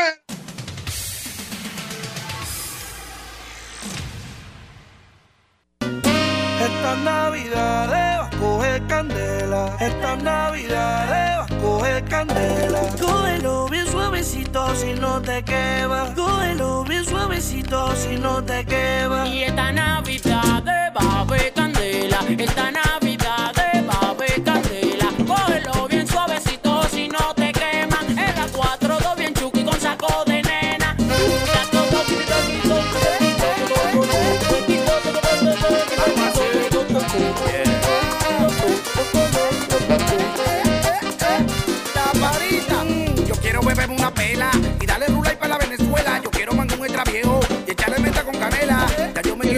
una pela y darle duro en la Venezuela. Quiero un extra viejo. Esa quién es- puso esa canción? ¿Qué es Esa es, ese, es un- ese es un remake de la canción Esta Navidad de Van a hacer ¿Quién Candela, que es un clásico. Desde- No, ahí está el pequeño Ángel Diol, que es el símbolo de la 42. Joel el Meloso. No, pero está haciendo eso está bien. 37 La vaina, la- lo- las otras vagabunderías, Está eso está bien. Está, está la materialista Seki Vicini. Ojalá sigan haciendo eso. Saro Bertín y Choco Fey. Ojalá sigan haciendo Saro eso, Bertín, José. la haitiana Está Saro, bella. Sí. Saludos para Saro. Novia de- de- Ojalá de- sigan de- haciendo eso porque de- eso Oye, es eso es, eso tiene un flow tipo Esa haitiana es bella. es lo que hizo Rochi con el Fotel y Cherry Scone y el mismo Chelo Chá creo que también estaba en el 2019 con Volvió Juanita. Exacto. Ellos Rescatar hicieron lo mismo, bien. pero ahora le pusieron lo de le pusieron un flow más mambo, más el apechado, más Muy bien. omega. Le pusieron un merengue de calle, Sí, Omega, le montaron una letra a un merengue está- de calle está- está y está bien. giraron en torno a la 42. ¿Cómo que dice la letra en el inicio? Eh, dice que, que él quiere tomarse una pela. Una pela quiere pa- pa- la pa- la quiere pela. un Ah, no, la pela. La pela, la pastilla, la pastilla. Entonces, ¿Para qué quiere tomar? eso- Vamos a escuchar a la gente, eso, José. Eso, eso el 31 de diciembre en la 42 va a ser una locura. ¿eh? Perfecto. ¿Tú vas para Porque sí, no, no, yo no voy. yo No, debe voy haber mucha seguridad, Ahora, la policía debe tener Oye, mucha sin ser 31 de diciembre, ellos duran tres días bebiendo. Ahí se van a matar todo y va a estar Digo, la policía debe poner van a, seguridad van a durar hasta- Dominicano. van a durar hasta reyes ahí Y bebiendo. no manden No nadie deje ir, deje ir tu hijo a la Por 42, favor. el 31, ni el 1, ni el 2, ni el 3. Vamos a escuchar a la gente. Vamos, Pedro, a escuchar a la gente. Adelante. Comunícate 809-540-1065. 1-833-610-1065 desde los Estados Unidos. Sol 106.5, la más interactiva. Adelante, buenos días. Buenos días, adelante. No. Buenos días, Buenos días. Cristo de las Américas. Adelante, hermano. Eh, escuchando al distinguido que estaba hablando sobre el posicionamiento de los partidos y las encuestas. Sí, al soñador de Vigilio, sí. Al soñador que tenía una pesadilla, sigue. Yo no, yo no voy a contradecir las encuestas porque es un método científico lo único que se ajustan al capricho de, quien, de quienes la pagan a veces. Ay, ay. Ahora, de quienes la pagan, todas las encuestas. Todas las, pero espérate, porque yo tengo que darle un dato técnico. pero qué técnico, el técnico está dando su criterio. Él mencionó mi nombre eh, adelante. Yo estoy respondiendo de forma. Mira, lo que pasa es que yo estoy respondiendo con nombre, apellido, las encuestas que están siendo publicadas. Este Entonces, oye, ahora, espérate. Díganos, señor. Este Dime una que diga lo contrario. Oye este detalle. Ajá. La fortaleza de un partido político se mide por la calidad y la cantidad de sus dirigentes locales. Okay. Y sal, sal, a los barrios por barrio a ver qué tiene la fuerza del pueblo okay. y qué tienen los otros partidos. Es que ustedes, la fuerza del pueblo, ha hecho bendita con las encuestas en vez de tomarlo como herramienta para trabajo. Tranquilo, Ustedes son un partido emergente, por Dios. Adelante, Ustedes están en base a una figura, que es la figura del expresidente Leonel Fernández. Deja, deja, la fuerza del pueblo tranquila. Ninguno de sus senadores pueden repetir ahora mismo. Que me llame uno y que diga que puede repetir. Llámame cualquiera. Bauta. No repite. Bauta repite. No repite. Bauta bueno, buenos días. Bauta ganó en las peores circunstancias. No, ganó, con los votos del PRM. No repito. Vamos a hablar. No, y el PRM ganó con los votos de nosotros. Con el millón de votos que sacó Leonel en la interna ganó con los votos del PRM. Eh, eh, eh, y ustedes ganaron con los votos nosotros. Vota amigo nosotros, pero no repite. Para pa sacar claro PLD sí. del poder. Doña, yo lo que estoy hablando. Yo no estoy hablando de eso. Pero doña Consuelo, yo no estoy hablando de eso. Silencio ya. Oye, adelante, buenos días, buenos días. Silencio. Si estamos en Navidad, estamos en Navidad, noche No, porque este hombre vino alterado. Este hombre se bebió algo raro anoche. Se bebió algo raro, sí. Adelante. Esa camisa te está trayendo Buenos días. Buenos días. Buenos días. Adelante, compañero.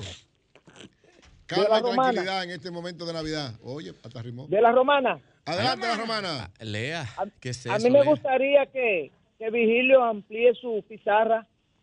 Que amplíe su guitarra. No, la pizarra me pidieron, me pidieron ecuanimidad en Navidad. Eso viene el año rompimos la pizarra, Vigilio. Martes de pizarra. adelante, buenos días. Hola, buenas. Buenos días, adelante. Ay, trajeron. Buenos días, Eury Cabral, Gary González de Brooklyn, New York. Oh, camarada y amigo, ¿cómo está? Adelante. Todo bien, mire, para Vigilio. Sí, adelante. Que estaba hablando sobre la encuesta, Vigilio. Sí. Primero, esa encuesta que es increíble. Segundo, sí, que ustedes le Sigue. Segundo, ¿para ustedes le quitan los presupuestos a la, a la provincia para dársela a la liga municipal. Pero el, están el, ganando para seguir comprando eh, alcaldes. Pero hermano, hermano, ¿en, qué tú crees que está incorrecto? Pero, pero, escúchame, dímelo, hermano, escúchame para que lo podamos. Para que, no va para ningún. Para que, la gente, para que la gente pueda entender. Una libra de pero carne, hermano querido. Espérate, una libra de carne se le vale 550 pesos. Ah, pasada, Vigilio. Pero, Ustedes lo que pero yo lo que quiero preguntarte, pero Dios mío. 25 mil millones de, hermano, de, dólares de préstamo. Hermano, hermano. Vigilio, van a seguir el país. Pero deja de, Pero deja de beber la bagallo y escúchame, óyeme. Ah, escúchame, Vigilio, que la bagallo atención. Yo bebo a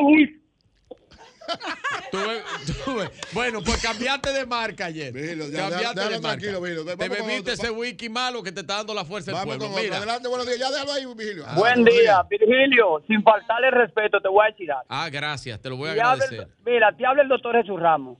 Vamos a apostar tú y yo un millón de pesos a Feli Bautista a Bautista Roja Gómez, tú y yo, y sal a la calle a cualquier barrio. Vamos a hacer tú y yo cara a cara una encuesta. Y a mí voy que te mira, mira, voy que tú te acabas de decir, espérate, espérate, espérate. Oye, espérate, espérate, espérate, espérate, espérate, espérate, un momentico. Sobre sí. Félix Bautista, tú tienes razón.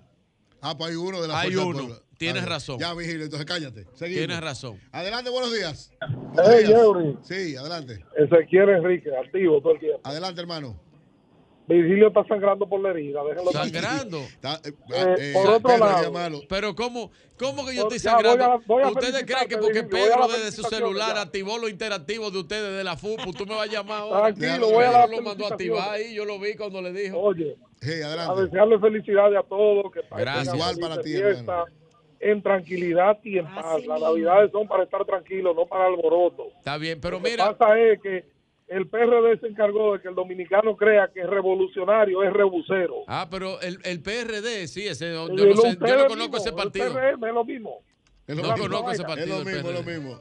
Adelante, buenos días. No, el PRD. Buenos días, buenos días. Saludos. Pues mira, el PRD hay que conocerlo porque el PRD esté en la situación que esté, es parte de la democracia Miguel de la se lo comió Un llamado, un llamado a la DGC. Un llamado a la DGC. Miguel se lo comió con yuca. Silencio. Un llamado a la DGC y al Ayuntamiento de Santo Domingo Este, en, este- en esta ocasión a Jonathan Liriano. Señores, da vergüenza, da vergüenza que frente a frente al Ayuntamiento de Santo Domingo Este se arma un caos de guagüero de, de este a oeste y de, y de oeste a este, que los carros no puedan cruzar. Eso da vergüenza, pena y vergüenza da eso. Frente a frente al Ayuntamiento. Te lo, te lo prometemos. Vamos a hablar con Jonathan el- cuando él venga el martes para que se resuelva eso. Adelante, buenos días. año nuevo. Días. El año que viene hablamos Sí. con él. Aló, buen día. Sí.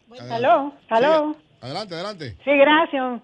Oiga, eh, señor Eury, con todo el respeto que usted se merece de mi parte. Adelante. Oiga, yo quiero saber si usted hizo el cálculo Pero brinda nada de cuántos millones por minuto se robaron los ladrones del gobierno de Danilo. Cuando terminen los juicios.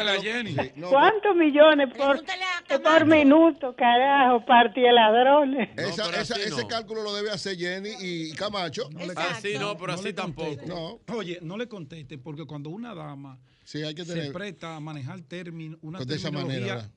Tan pobre de argumentos, no merece. un Mira mi respuesta a ella. Dios te bendiga. Y como es una dama, Pero oye, cuidarla. Pedro, está bien esa respuesta. Que, Que Dios, Dios la la bendiga. bendiga. Dios te Y la bendiga. Así es. Y mira mi respuesta a ella.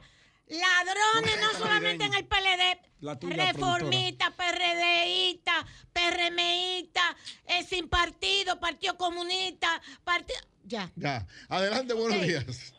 Buenos días, bendiciones para todos. Igual para ti. Vamos, vamos, Sí. vamos antes de irnos. ¿eh? Espérate, sí, ahora. Eh, Es para decirle Pero falta más tiempo que el diablo. que la fuerza del pueblo Ay. va a despertar en las elecciones. ¿Va qué? ¿Sabe?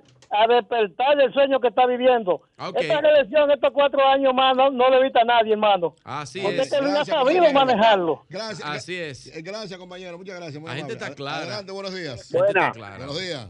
Fiebre y bendiciones a todos. Bendiciones Eh, para ti cosas. también. Yo, yo soy abogado y quiero decirle que me gustó y esa jueza parece que tiene eh, muchos principios y fundamentos. Estuve finales. viendo la motivación de la jueza de que le varió la medida de cohesión Sí, tremendo. Fundamento, Eh, mucho mire, fundamento. Mire, oiga una cosa.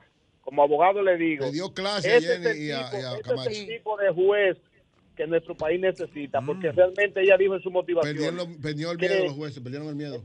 Pero Escúcheme. hijo, es que lo estaban Está insultando. bien, camarada, gracias. Buena, Pero una buena. amenaza que le tiene la Procuraduría. Pe- el miedo es amenazando a los jueces con que si no dan el fallo que a ellos le da la gana. No. Dice que los jueces no Doña. sirven, que son unos corruptos. Claro. Doña. Adelante, buenos ¿cómo es días. esta vaina? Doña, está bueno esto, doña. Buenos días, adelante. Buenos días. Adelante, camarada. Un saludo al próximo presidente de este país en el 2032, José La Luz, para que esté claro. Óigame, Adelante. debo de decirle a todos que así como el eh, Luis Abinader ganó, no porque tenía la mayor cantidad de votos, sino por darle en contra del PLD, de igual forma, no hay forma humana, repitiendo, vale la redundancia, de que el PRM pierda, porque ahora no es porque Luis tiene más, sino porque no hay nadie más, como dice la canción. Perfecto, Sencillo, camarada. Gracias. Muy amable, gracias. Yo fui suave. Adelante, buenos días. Sí, buenos días. Sigan soñando. Sí, sí, siéntate. Adelante. Feli, Martín. el defensor del PRM. Adelante. Para él, la ciudad, todo está. Yo no sé por qué están conquistando personas para que vayan al PRM. Si ellos están ganados, si ellos dicen que están ganados, que se acuerden a dormir, porque como todo está tan bien en este país. Bueno. Está bien, gracias, camarada. No le dé eso, Bueno, tenemos a. Martín aquí. Ay, A- sí. Antes de Martín, yo quiero No le dé que eso a esa esa banda. banda. No le dé eso a esa banda que reengancha. igual- esa banda, oye, yo quiero que tú me hagas un chiste bueno. No, no, él llegó, oye, él llegó, él entró por esta cabina y dijo buenas noches. Él todavía no sabe qué decir. el chavanda mejor no hable. Pero Dios bendiga, ¿y qué, qué es esto que no han puesto aquí? Vamos, señores, pon una musiquita navideña. Hay un pan para Doña Consuelo, de las palabras. Hay un pan especial que yo doy la despedida antes de ir. Doña Consuelo, oiga este caballero.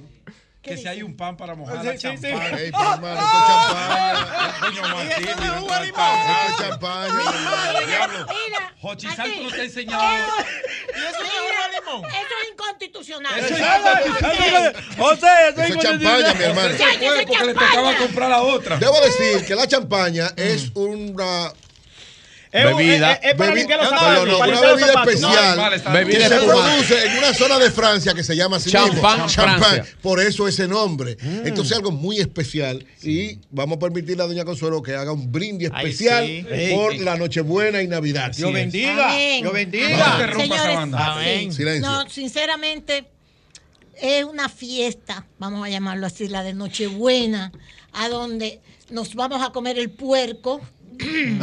Pobre puerco. Con todo Los- el cuerito. co- exacto, nos vamos ¿A a, comer? El la moro, ensalada rusa, el, el moro, moro, nos va- La lasaña. la lasaña, Los pasteles en hoja. Ay, los Ay, pasteles de mamá, hoja, sí. los lerenes, los pan de fruta. La fruta. Eso no todo. existe Todo. ya el lerén. Los dulcitos. Sí, lo están Sí, sí. vendiendo. Sí. Manegón te lo mandó. Yo quiero, yo quiero comprar Ah, pues le voy a, le voy a decir a Manegonte. Entonces, eso es una tradición Así es. de nosotros, los dominicanos, todas esas Integrar comidas, la familia. ¿Y qué es lo que comen los lo boricuas, doña? Que, que se parece al pan de fruta.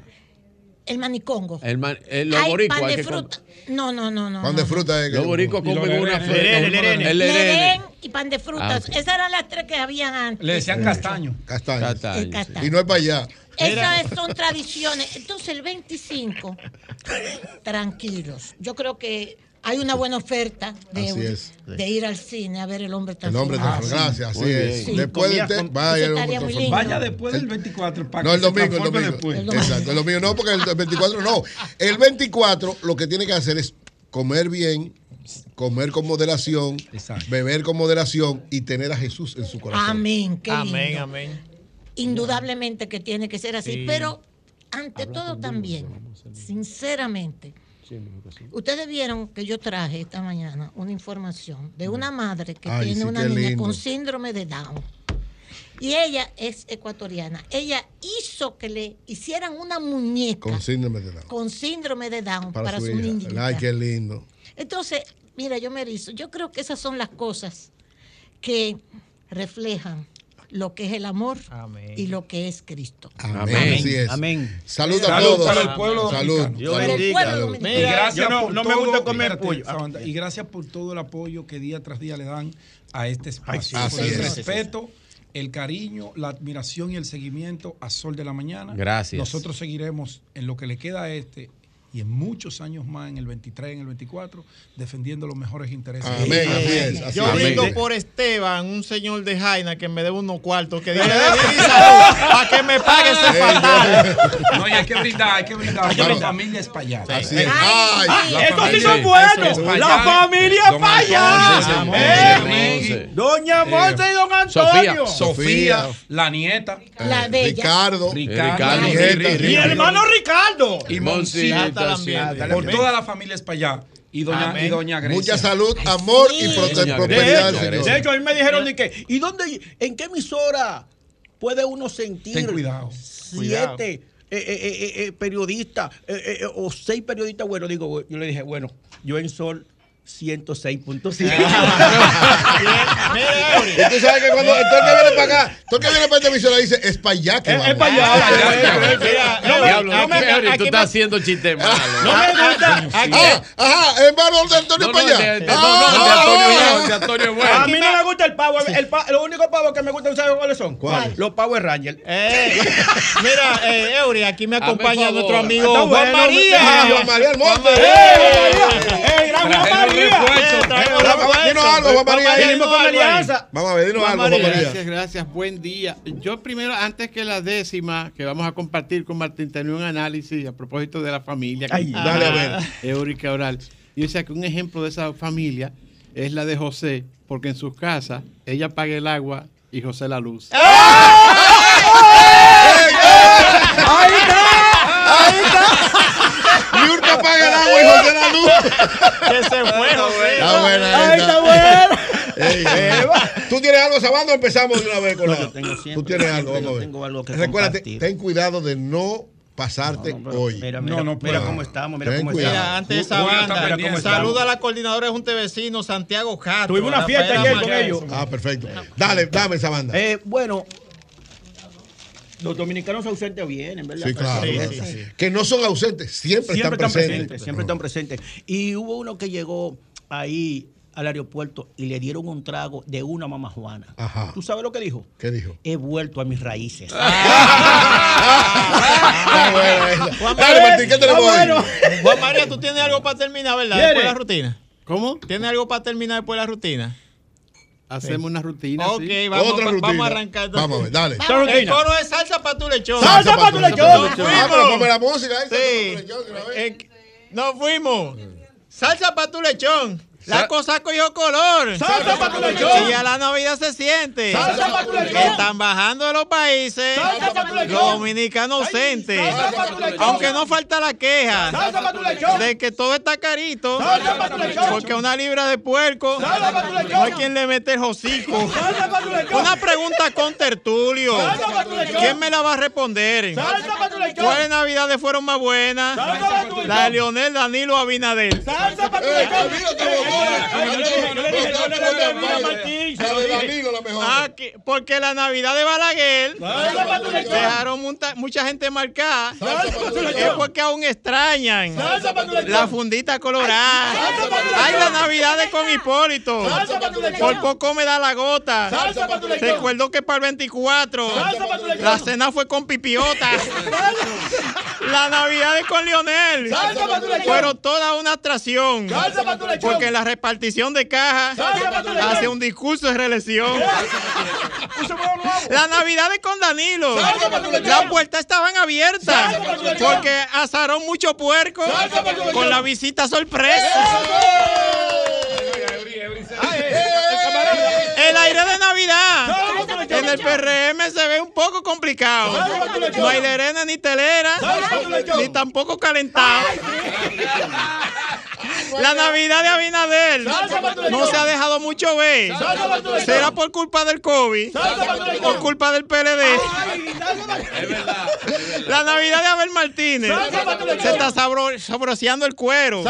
Porque para el 2024 él quiere el lechón entero.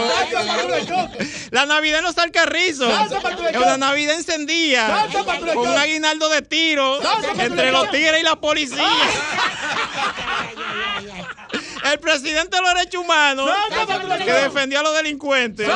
El 24 se ganó una cena en un barrio caliente. En Sabana Grande de Boyar no habrá lechón en parrilla. Los moradores se quieren comer asado a mantequilla. Lechón con mantequilla. Y como José dice, que no coman comida chatarra, no se lleven de la luz y jáltense su cena mañana. Dime, Juan María. Ayúdalo, Juan. Yo, yo voy a ir cantar, rezando y ustedes responden amén. Amén, amén. Este viernes en la mañana. Amén. Este viernes en la mañana aquí Eury Cabral. Amén. Ha brindado con champaña porque hay almas que salvar. Amén. Decía Pedro Jiménez para que la cosa no tuerza. Amén. Él prefiere que se brinde aquí con vino la fuerza. Dice Eury que en su iglesia cada noche se concilia. Amén. El día que ya amanezca Virgilio haciendo vigilia.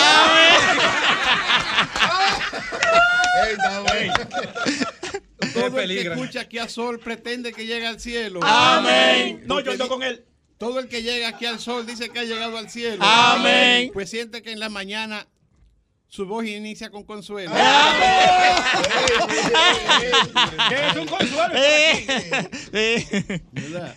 Y el que va para Nueva York a decirle la verdad. Amén. Señores, con tanto frío, allí nadie va a cenar. Sabanda tiene un chiste. Sabanda, tú tienes algo importante. Sí. Ah, oye, imagínate, mi presencia no es tan importante. Sabanda, dale. Bueno, Finalmente, Sabanda, tú estás vestido de verde. Sí, eh, ay, que te gusta. ¿eh?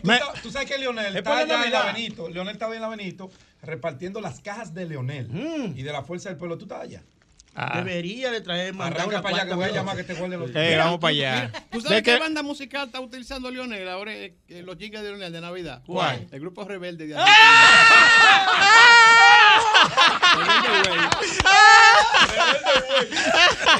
Mira, yo estoy feliz porque yo oí al presidente eh, Luis Abinadel Ujú. ¿Qué lo decir co- en esta Navidad. ¿Qué dijo? Y, pero más felices están las mujeres de la bolita del mundo. ¿Por ¿Por, qué? ¿Por qué? ¿Por qué? Porque el presidente Abinadel dijo que en este diciembre se va a comer mucho cuerito.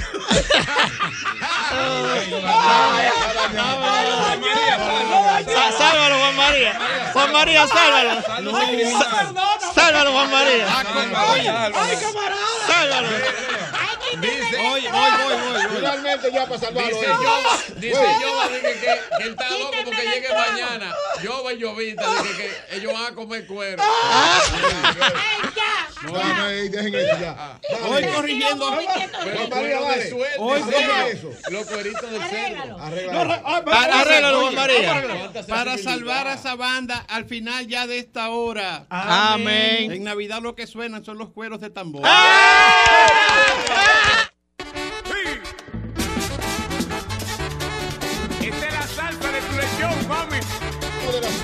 Beber con moderación y tener a Jesús en el corazón.